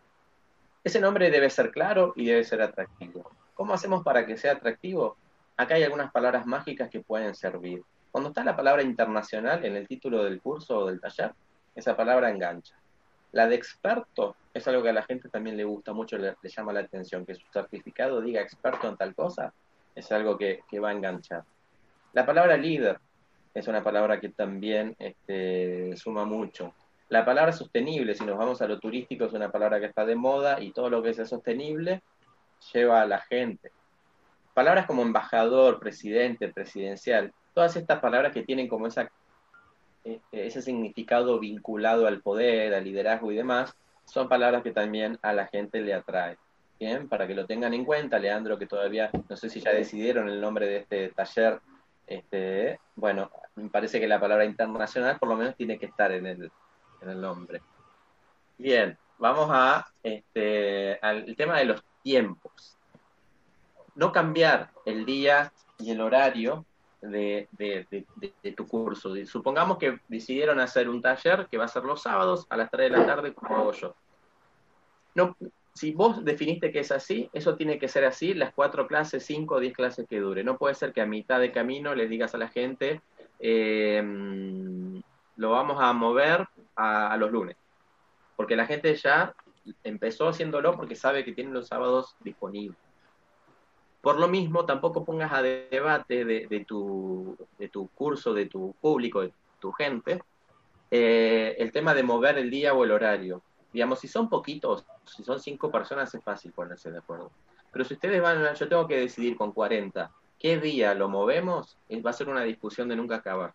Entonces va a haber 10 que van a decir lunes, 10 que van a decir los miércoles, otros días van a decir no lo movamos, y otros van a estar entre martes, miércoles y jueves. Entonces va a ser muy difícil decidirlo, y lo único que voy a terminar logrando es que la gente se pelee y que solamente sigan los que, los que quedaron, digamos, el día que habían elegido ellos. Y los otros no lo van a seguir porque, no porque no puedan, sino porque no quedó el día que, ellas, que ellos querían.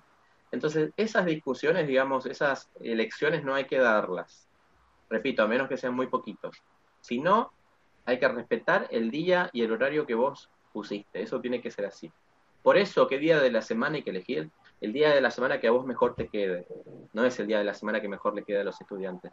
Porque vos, si a vos te queda mejor domingo, bueno, va a ser el curso la gente que pueda hacerlo el domingo. Pero vos tenés que estar seguro de qué día de la semana te conviene, que vas a estar más tranquilo porque en tu casa no va a haber tanto ruido, o porque los, tus hijos no van a estar en ese momento, o lo que fuera. Eh, a ver, no me arriesgaría a dar un curso a las 10 de la noche, pero bueno, quién sabe, puede haber público para todo y habría que ver la temática, todo es posible, pero buscando más o menos un día y un horario accesible, pero que el, el que le convenga al docente, ¿sí? Eh, me acuerdo una vez también, plantearon un curso que estaba vinculado a lo periodístico y el profesor dijo, bueno, voy a poner para que la gente decida, este, una, voy a hacer una, encuesta. Y claro, no, todo el, era, todo el mundo ponía distintos horarios, distintos días. Eso no te va a ayudar a, decidirte. Después, en cuanto al horario, y lo ideal sería que no dure más de tres horas. Digamos, sobre todo si no va a ser modalidad taller. Si no va a ser modalidad taller, una hora está bien, digamos, si, si va a ser así. Y si va a ser taller, y bueno, hasta tres horas. Pero más me parece que ya la gente no, no aguantaría tanto. En relación a los estudiantes, ser honesto en cuanto al cupo y el precio. Digamos, el precio es uno y no puede cambiar, no puede ser que la mitad de la cursada aumente. El, el, precio se mantiene. ¿sí? Una vez también me ofrecían uno, pero que si aumentaba el dólar, aumentaba el valor del curso. No, digamos, no, no, eso me parece que, que por lo menos a mí me parece que no, no, está, no está bien. Este, y el cupo, a ver, Zoom tiene capacidad para 100 personas.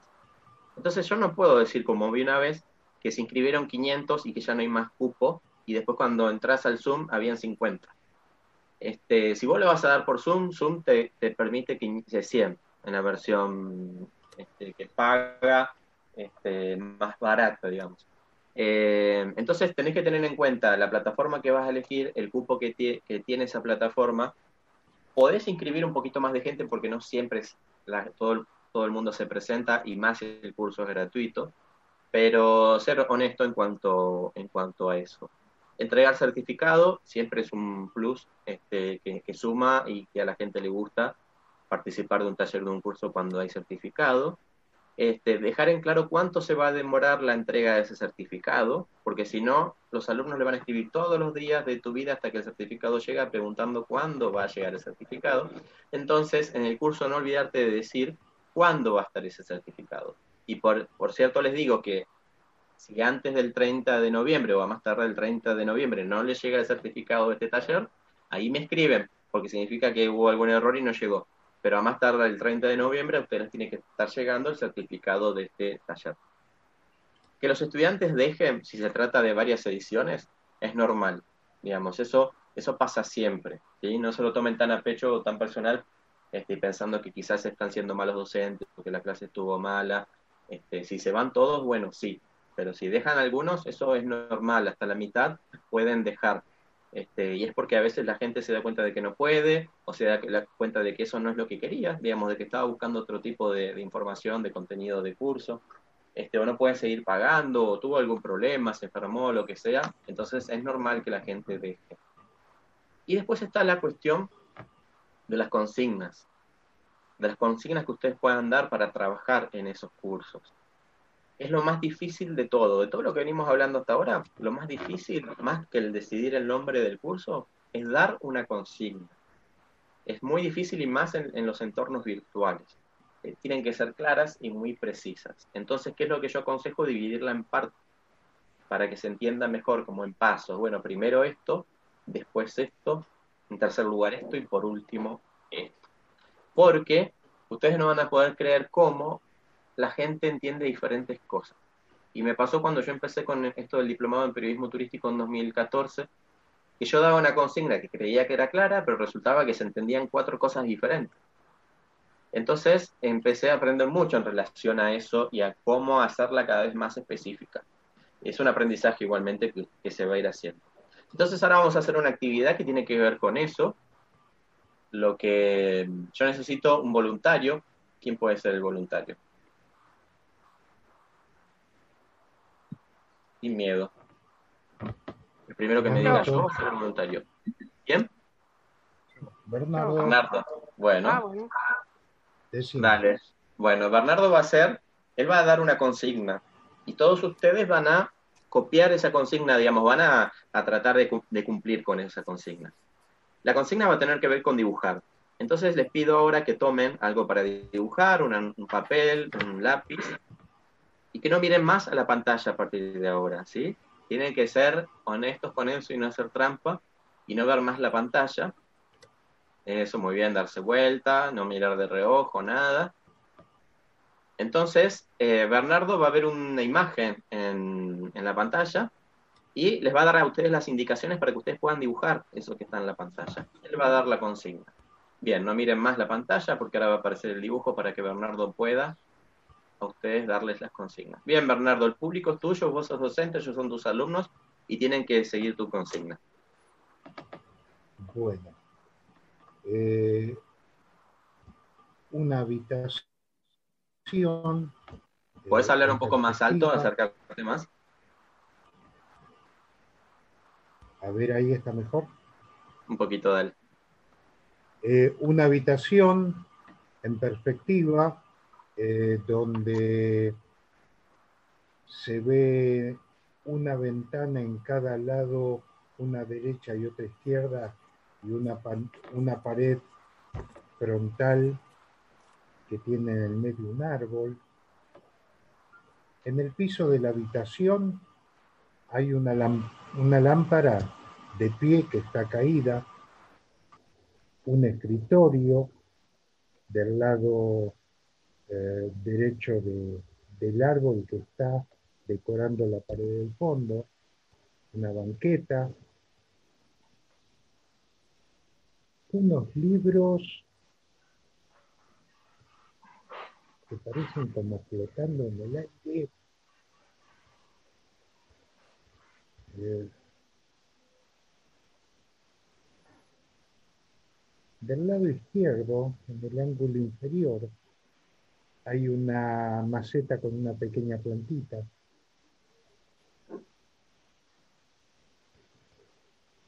A través de la ventana derecha se ve un árbol más bien tirando a cónico y del lado eh, derecho otro árbol más redondito.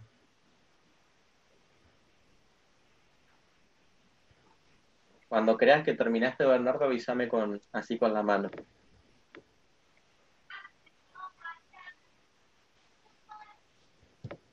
Bien, dice Bernardo entonces que terminó. Les voy a pedir a todos que si pueden activar su cámara y mostrar sus dibujos. Les voy a tomar una foto de sus hermosos dibujos. Ay, yo tomé nota de la consigna, ahora voy a dibujar. Qué raro, él va siempre haciendo otra cosa. A ver, vamos. Sus dibujos. No estoy viendo.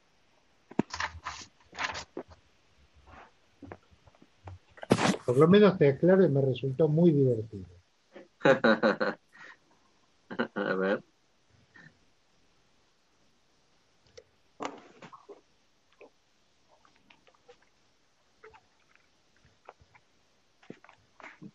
A ver ahí, otra más. Bien, hermosos. Todo distinto, ¿se dan cuenta? No sé si ustedes están pudiendo ver. Me, quedó muy en claro el concepto que vos decías, que uno explica algo y la gente del otro lado interpreta algo diferente. más Sí, claro eso- imposible. Eso, eso siempre es así, entonces por eso uno como docente tiene la tarea difícil de dar consignas que sean muy concretas y muy específicas. Yo les voy a Eh, mostrar ahora. mostrale al resto de la gente. Sí, ¿no? ahora les voy a mostrar. A ver, Elba. Este, ¿y qué pasó? Vos, vos, eh, Bernardo, ¿te haces alguna autocrítica, digamos, mejorarías algo? Indudablemente tengo que hacerlo. El problema es que no sé cómo. Ajá, bien. Ustedes que fueron los, los conejillos de que fueron siguiendo las indicaciones de Bernardo, ¿qué le dirían a él ahora que ven, que ven el dibujo? ¿Qué hubieran necesitado? Perfecto, perfecto, Bernardo. Yo Sí, me muy bien. imaginé tal cual. Sí, yo por Yo ahí eh, me compliqué en lo de derecha e izquierda por la pantalla. eh. Si mi derecha, mi izquierda. Sí, a mí también me pasó lo mismo con la derecha y la izquierda. Yo no, No, la eh, escuchaba. lo que pasa que- No sé si era tal yo. cual, por eso puse mi árbol al lado de la pared derecha, de mi derecha. Yo creo que, que se equivocó en esto, digamos, que yo lo tengo tal cual y me parece que tal vez tendría que haber sido más lerdo o haber repetido cada cosa. Con respecto a la izquierda y la derecha, Bien, no, no fue, no, no estuvo. bien. Eh, Creo que bien, bien podría haber dicho, en, en una pared hay una ventana así y en otra pared hay otra. Para Y no ta- confundir también hay diferentes derecha. formas de entender lo que es en perspectiva. Claro, él dijo, él dijo en perspectiva, yo no sé si todos entienden lo que es en perspectiva, por ejemplo, que fue una palabra que él utilizó al principio, bien, y Balú lo entendió, pero si a mí me decían en perspectiva, yo no hubiera sabido qué era, ¿eh? por ejemplo, te digo, Bernardo. Entonces, Bien, bien, vamos, no, vamos no, por no. La- lo de la repetición que decía Leandro, la el repetir la consigna es algo que ayuda, y repetirlo de diferentes formas, en lo posible ayuda. Después, las palabras que elijo para, para decir mi consigna es algo fundamental. Tiene que ser un lenguaje, el lenguaje, un lenguaje común dentro de todo. Por ejemplo, la palabra perspectiva me parece que es algo que no sé si este, todo el mundo la podría, lo podría entender. ¿Algo más que les haya ¿Cómo lo hubieras dicho? Sí. Eh, yo hubiera dicho en, en no? tres dimensiones. No, pero en perspectiva, o sea, No, pero yo no lo había entendido, eh, te soy sincero. Sí, No, el- no, el- no, que- No. Yo a lo mejor creo hubiese planteado, eh, es, imagínense que están dentro de una habitación y que tienen enfrente es una pared, dos paredes, Sí. una a la Claro. izquierda, una a la derecha, y ahí es como que te da la perspectiva. Lo Yo que que, pasa sé es que- que es una perspectiva, no lo entendía así y traté de hacerlo en perspectiva, pero no en tres dimensiones. Yo, yo lo entendí perfectamente, pero me parece Iba que muy- pasa algo, que esto me parece Perdón. muy importante cuando uno explica. Cuando uno tiene muy buen vocabulario, cada concepto es único eh, y definitorio. Y hay veces que no todo el mundo tiene ese nivel de conceptualización. Esto, pero también, ¿cómo sabés vos este, cuál es el nivel de conceptualización del otro? Eh, Creo que esto- eso tiene que ver con la retórica. ¿Qué es lo que digo, a quién se lo digo y cómo se lo digo? Pero, Me haces sí, acordar a Lo que yo observé, Shaw. Eh, lo que George yo observé es que era- dijo, eh, los norteamericanos y los ingleses no se pueden entender porque hablan el mismo idioma. ah, Yo creo que, eh, perdón, eh, yo creo que pasa por cómo entendimos cada uno lo que significa perspectiva, no a quién se lo decís, sino que la perspectiva puede estar hecha desde un lado, desde el otro, desde arriba, desde un costado, mirado desde una ventana. Entonces, cuando vos no ves nada y te dicen en perspectiva y no sabes cuál de las perspectivas es. Ajá. Bien, Elba. yo lo que observé que lo dijo todo muy rápido, entonces Sí. no, no dabas a tiempo a, a Sí, a seguir. tomar, sí, a seguirlo. Bien. Yo, Rosario. eh, una de las cosas que me parece muy importante y a favor de lo que él explicó, que en ningún momento usó adjetivos. No dijo este, un árbol grande, una ventana grande, una ventana chica, ni dijo este, un, un escritorito, eh, sino que eh, no, no había nada que nos llevara a una percepción subjetiva de la cosa. No, sí, dijo una ventana a la derecha y otra ventana a la izquierda. No, pero sí, pero, eso no, eso no es un eso es un este, adverbio de modo, no, no, no, sé, no es un, una, un adjetivo. Al contrario, se ubicó de esa manera. Cuando, cuando dijo dibujo en perspectiva, yo enseguida ya ahí me rendí porque yo entiendo que un dibujo en perspectiva ya es hablar como de dibujo técnico, tirar líneas, qué punto de fuga, que no sé qué. Yo dije, no, esto no es lo mío, así que esto no va por aquí. Me dediqué a escucharlo. No sé ustedes, pero yo aprendí un montón. pero, tal vez cuando decía perspectiva, eh, a lo mejor se refería a que no eran, no eran elementos reales, o sea, no era como una foto, sino que era dibujito de líneas. Sí, porque era un escritorito pintado o algo así, no era, no era un real. Entonces me pregunto, pero, ¿cómo que despistó, la verdad? Primero, primero eh, felicitar a Bernardo porque fue el valiente que tomó la iniciativa de decir yo. Ah, Eso es muy importante. En segundo lugar, eh, hemos visto que nosotros, eh, viendo en un contexto constructivista, eh, estamos haciendo una crítica, por supuesto, pero ¿qué hubiese pasado si mi persona o alguien más hace la explicación? Quizás hubiese ocurrido lo mismo, más o menos, pero aquí, como estamos aprendiendo, eh, lo importante es eh, aceptar que no somos perfectos, que podemos equivocarnos, como de hecho, de una u otra manera. sí, podría decir cosas que don Bernardo, pues para mí no lo dijo muy bien, pero no se trata de eso, sino más bien de estar presente en el que pueden ocurrir cosas así, espontáneas, y si me atrevo o no me atrevo, ¿qué pasará? Entonces es muy importante el aprendizaje que hemos recibido de que en, en, colaboración eh, aprendemos un poquitito cada uno de cada quien. Sí, el vivir en carne propia esto para entender que el dictar una consigna es difícil porque a veces la podés entender vos, pero no significa que los demás la entiendan o que la entiendan de la misma forma, ¿verdad? Hay otra cosa que también se me ocurre. Para, para Leandro que habla Hernán y después te dejo. Ah, pero ya lo conocía este ejemplo, eh, este, este, ejercicio, perdón. Y es que mm, a todos. ¿Cómo vas a decir eso? Lo acabo de inventar yo, ¿no? Ya lo hice.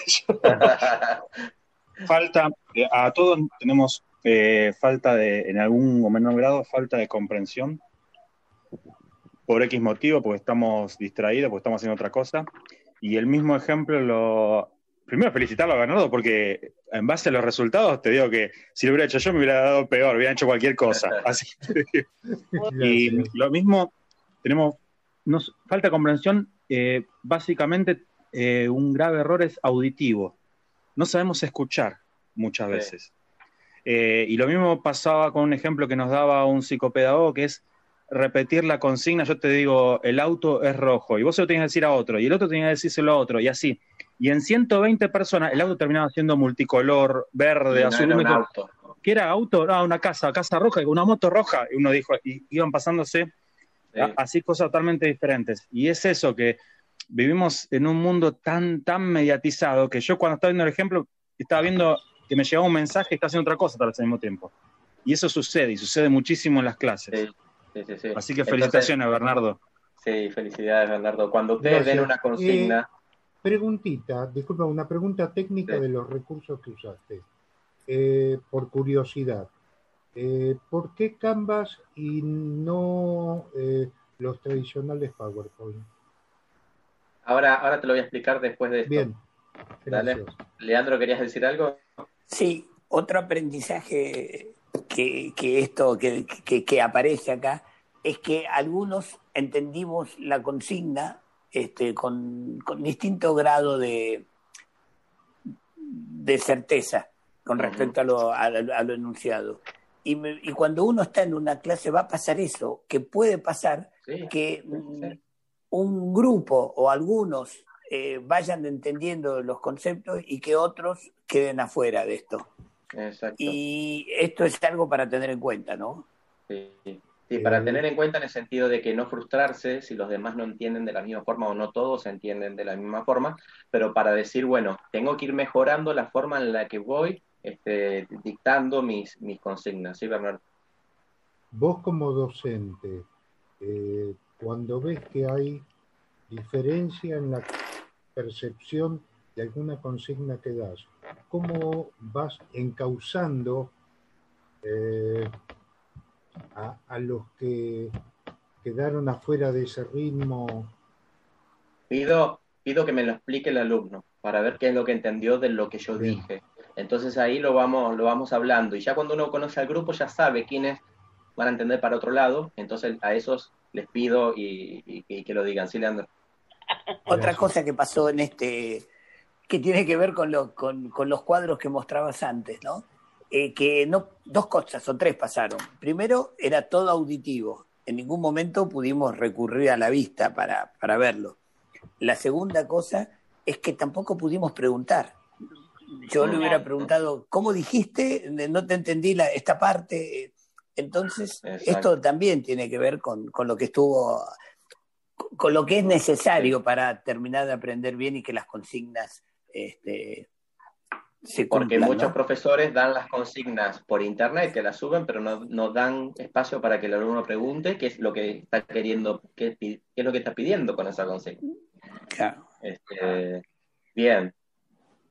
Tenemos que publicar una imagen si vamos a alumnas hacer un como yo que escribe la consigna y después dibuja. Exactamente, exactamente. Y que no cuando entendió la dibuja consigna escribía de la, mitad de lo que escribió. Exactamente. Ustedes van a tener que eh, armar un flyer para dar a conocer ese curso para que la gente se inscriba. Yo recomiendo Canva porque es gratis, porque ofrece un montón de, recursos. Siempre el, tamaño de Instagram, digamos, de lo que es un, post para, para Instagram, porque si yo lo hago en formato Instagram, después me va a entrar en todas las demás redes sociales sin problema. En cambio, si lo hago para Twitter, después en Instagram no me queda bien, pero si yo lo hago para Instagram, con esa zafo. ¿Qué le ven de ustedes de, de, de- de- que se destaca en esta imagen? Cuando yo hago estas imágenes de mis talleres, ¿qué es lo que hay en el centro? ¿Qué es lo que se destaca? ¿Qué llama la atención? Tu foto. Mi foto. La camisa. La camisa.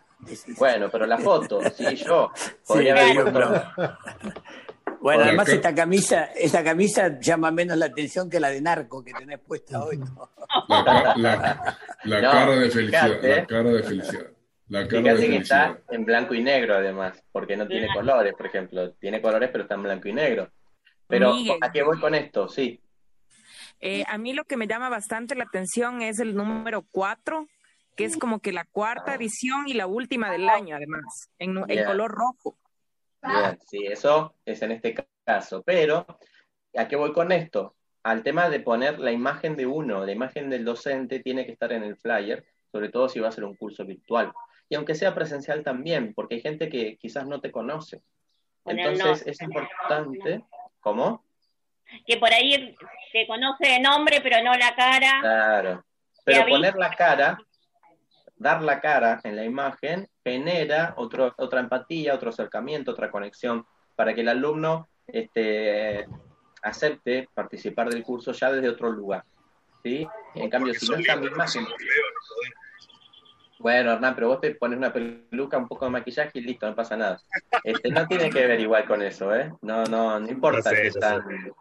Este, pero la, la foto tiene que estar. De última, ponerte un poco más lejos, más oscuro, pero no importa. Pero me parece que, que hay que hay que poner la cara, hay que poner la foto, porque eso es. A la hora de, de la decisión del estudiante, eso va a ser muy importante para que el estudiante haga el curso. Avanzo. Photoshop, así que no hay problema. ¿Cómo?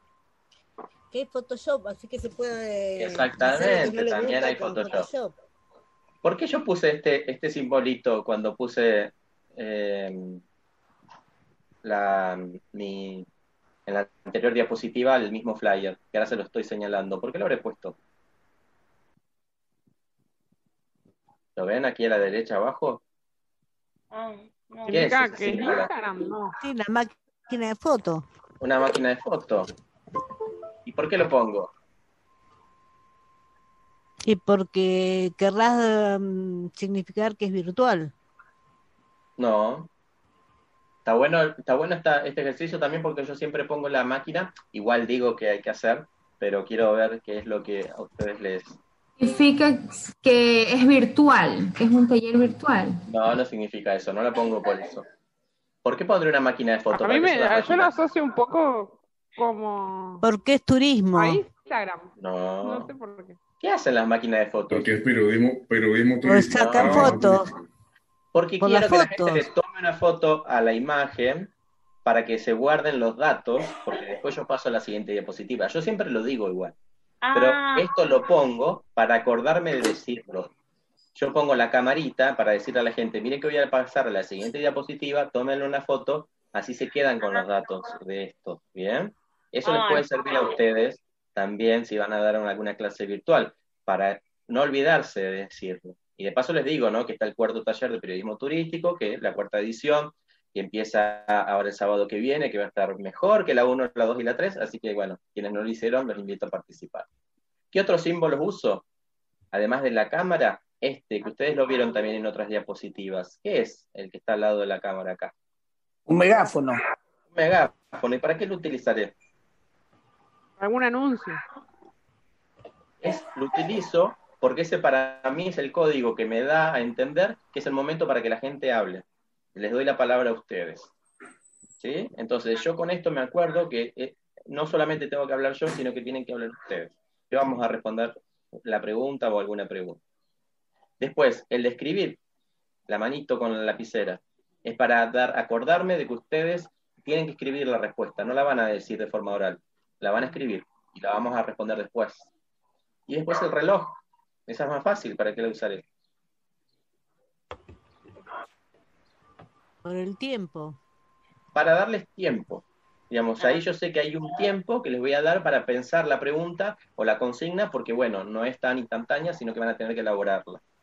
Esto se los digo, esto también, esto lo fui aprendiendo con, con la pandemia, este, porque les puede ser muy útil a ustedes. Digamos, ustedes eh, elaborar su propio sistema de códigos para que les ayude a acordar, sino que tengan que estar con un cuaderno donde van pasando ahora que me tocaba hacer o qué seguía. ¿Sí? Porque son muchas cosas, ¿eh? Digamos, uno tiene que estar aceptando a la gente en el Zoom, tiene que estar pasando las diapositivas, tiene que acordarse lo que tiene que decir y además de lo que sigue y de lo que va a pasar.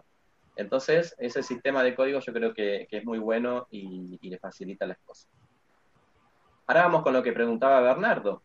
Este, ¿Por qué yo utilizo, por ejemplo, Canva y no el PowerPoint normal u otra cosa? Para empezar, el Power- PowerPoint normal no lo uso porque no tengo Office, desde ya. Pero después no lo uso porque el Canva tiene otros recursos que no tiene el PowerPoint normal. Acá yo les pongo menos es más. Eso siempre, ¿sí? Menos es más. Si se fijan. Pero les agrego, pero que ese menos esté en movimiento, ¿sí? Sobre todo si va a ser algo virtual. Esto que pongo acá, que se llama pegatinas, que las tiene el Canva, yo creo que es un atractivo que ayuda a que la gente no se duerma, digamos, que siga. Me parece que, que- suma. Este, yo empecé, por ejemplo, el primer taller de escritura periodística con las diapositivas del Drive, pero por una cuestión de que tenía miedo de que el Internet no funcionara bien y se congestionara, entonces dije, voy a usar algo, voy a usar algo más básico, porque el Drive es poner palabras y como muchas fotos. Este, pero bueno, resultó que el Internet después ayudó y estuvo todo bien. Pero si ustedes no van a tener un buen Internet en sus casas, no hagan algo en Canva porque les va a costar más. O hagan en PowerPoint o utilicen el Drive. Pero Canva, si el Internet ayuda, es una buena opción. Ahora, no hagan esto. ¿Sí? ¿Qué es lo que pasa ahí? ¿Por qué les digo no hagan esto? Y pasé las letras a blanco para que ayude un poco, pero así todo. Es poco este legible. fondo, este fondo impacta demasiado, choca. Exacto. Como que Una te cosa- distrae. Exacto. Una cosa es que hay que hacerlo entretenido y atractivo para el estudiante, pero otra Yo cosa creo es que hacer un confunde. circo- hacer un circo que confunde. Entonces, si van a hacer diapositivas, que sean con fondos simples, blancos o de algún color, letra clara y pueda haber algo de movimiento. Listo. ¿Sí? No hagan mezclas raras, collages que quedan, eh, que distraen. ¿Sí? Esto lamentablemente pasa mucho porque uno quiere ser atractivo y pone colores y cosas, pero no.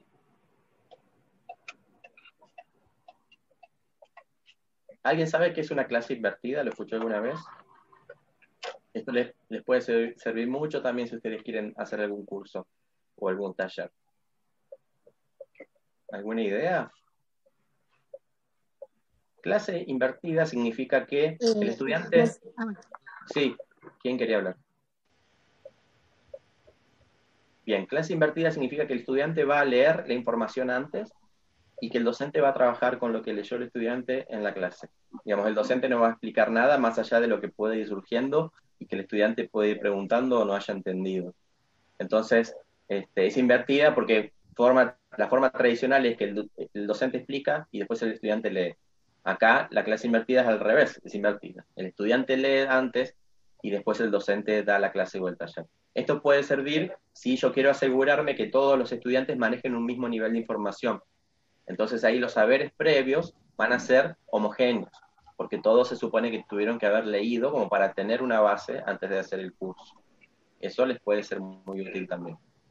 Yo no lo hago porque a mí me gusta mucho trabajar con los saberes previos, aunque esos saberes previos sean por ahí eh, erróneos, no me importa, me, me, me gusta tipos de cursos. Cuento una, una, breve anécdota de esta clase invertida, que no sabía que se llamaba así, pero sí, hay profesores que lo han hecho.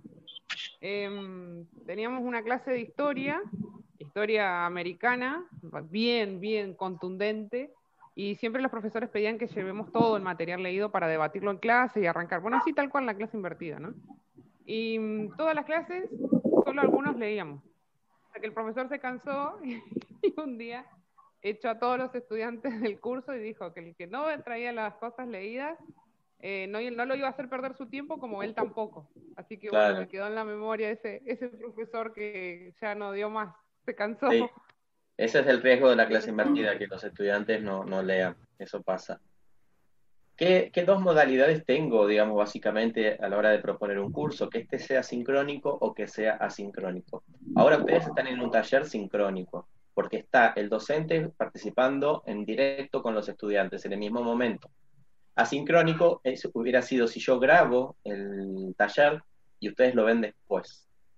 Eh, de forma asincrónica están esto que se llaman píldoras, que pueden ser como webinars, digamos que duran una hora, dos horas y, es una sola vez y quedó grabado y el estudiante después lo mira. Y si no están los, los MOOCs que hoy mencionaba Ángela, que son estos grandes cursos donde el estudiante ingresa y o tiene que ver un video o hacer una lectura y, responder algunas preguntas, pero todo es, este, no hay un profesor que te va explicando, sino que vos vas haciendo ese, recorrido. Cualquiera de estas opciones son válidas para que ustedes las puedan este, pensar, armar. A ver si rápidamente les, puedo mostrar esto. Cómo uno puede utilizar el Google Site, si nunca lo usaron, después les puedo pasar un tutorial, pero es una plataforma muy fácil de usar. Yo en los talleres les enseño a, usar, a hacer media kits con los Google Sites, pero yo también hago presentaciones de, cursos o de clases. Entonces yo ahí voy redactando la, información, ahí están las indicaciones generales. Este, acá están las clases, acá está el plan de trabajo, las plataformas, las fuentes de información. Entonces uno hace clic en las clases y están clase 1, clase 2, hago clic y voy a la clase 1, entonces ahí el estudiante va a encontrar qué es lo que tiene que, hacer. Está cargando. Este, otra, otra opción más, más simple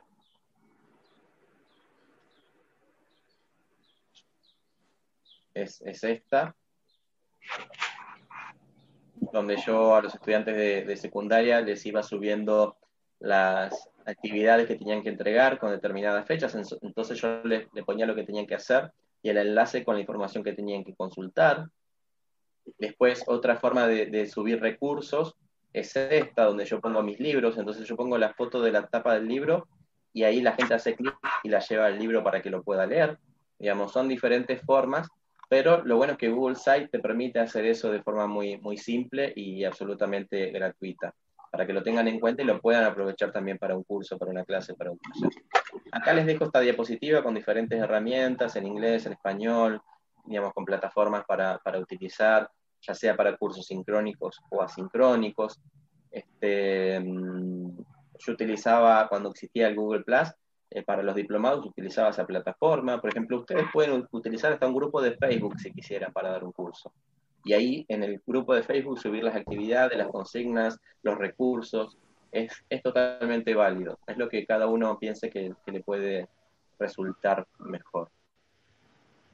Para terminar, digamos, son, estas son las, las cuestiones que ustedes tienen que, terminar de, decidir si van a querer hacer un curso, este, dictar un curso, pensar en cuál va a ser la modalidad, tenerlo en claro, cuáles van a ser los objetivos de ese curso, la metodología, digamos, en qué va a consistir, cuáles van a ser los contenidos, este, el público al que va dirigido, el precio, la duración y los recursos. En relación a la duración, algo que genera mucha incertidumbre es y si yo quiero que dure tres horas, ¿cómo hago para saber cuántos contenidos o cuántas consignas debo meter para que dure tres horas? Y es algo que en realidad al principio, sobre todo al principio, no se sabe, digamos, no se tiene mucha certeza. Después, con, ya con el tiempo, uno lo va, lo va, ya lo va sintiendo y sabe cuánto contenido necesita. Pero la, respuesta es siempre tener cosas de más. Porque a veces pasa que por ahí este, un taller que con ustedes duró tres horas, 15 minutos, Quizás lo hago con otra gente dura dos horas porque no participan, ¿no? Porque es un taller y no hablan, entonces todo va más rápido. Entonces tengo que tener algún plan B y C con algunas otras cuestiones para poder meter y para cumplir con el horario que yo había prometido. Así que les agradezco, los dejo con esta última imagen que es solo para entendidos, con un muchas gracias, pero en un soñar, un planificar y un hacer y un celebrar abajo este, que puede ser totalmente utilizado también a la hora de, planificar un curso, de pensar un taller, de pensar una clase.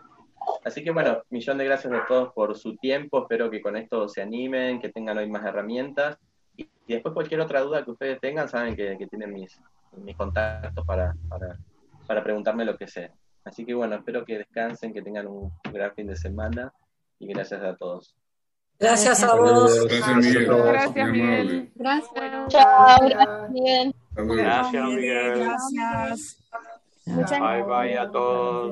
Gracias a todos. Feliz fin. Gracias, Miguel. Gracias, gracias. Muchas gracias. Muchas gracias, de Lima. Gracias. Les, les envío la clase en un rato porque esto queda grabado y, y después los, los certificados recuerden a tardar el 30 de noviembre. Abrazos para todos. Dale, chao. Chao. Gracias, Miguel. La verdad lo disfruté. Bueno, Chao a vale. todos. Chao.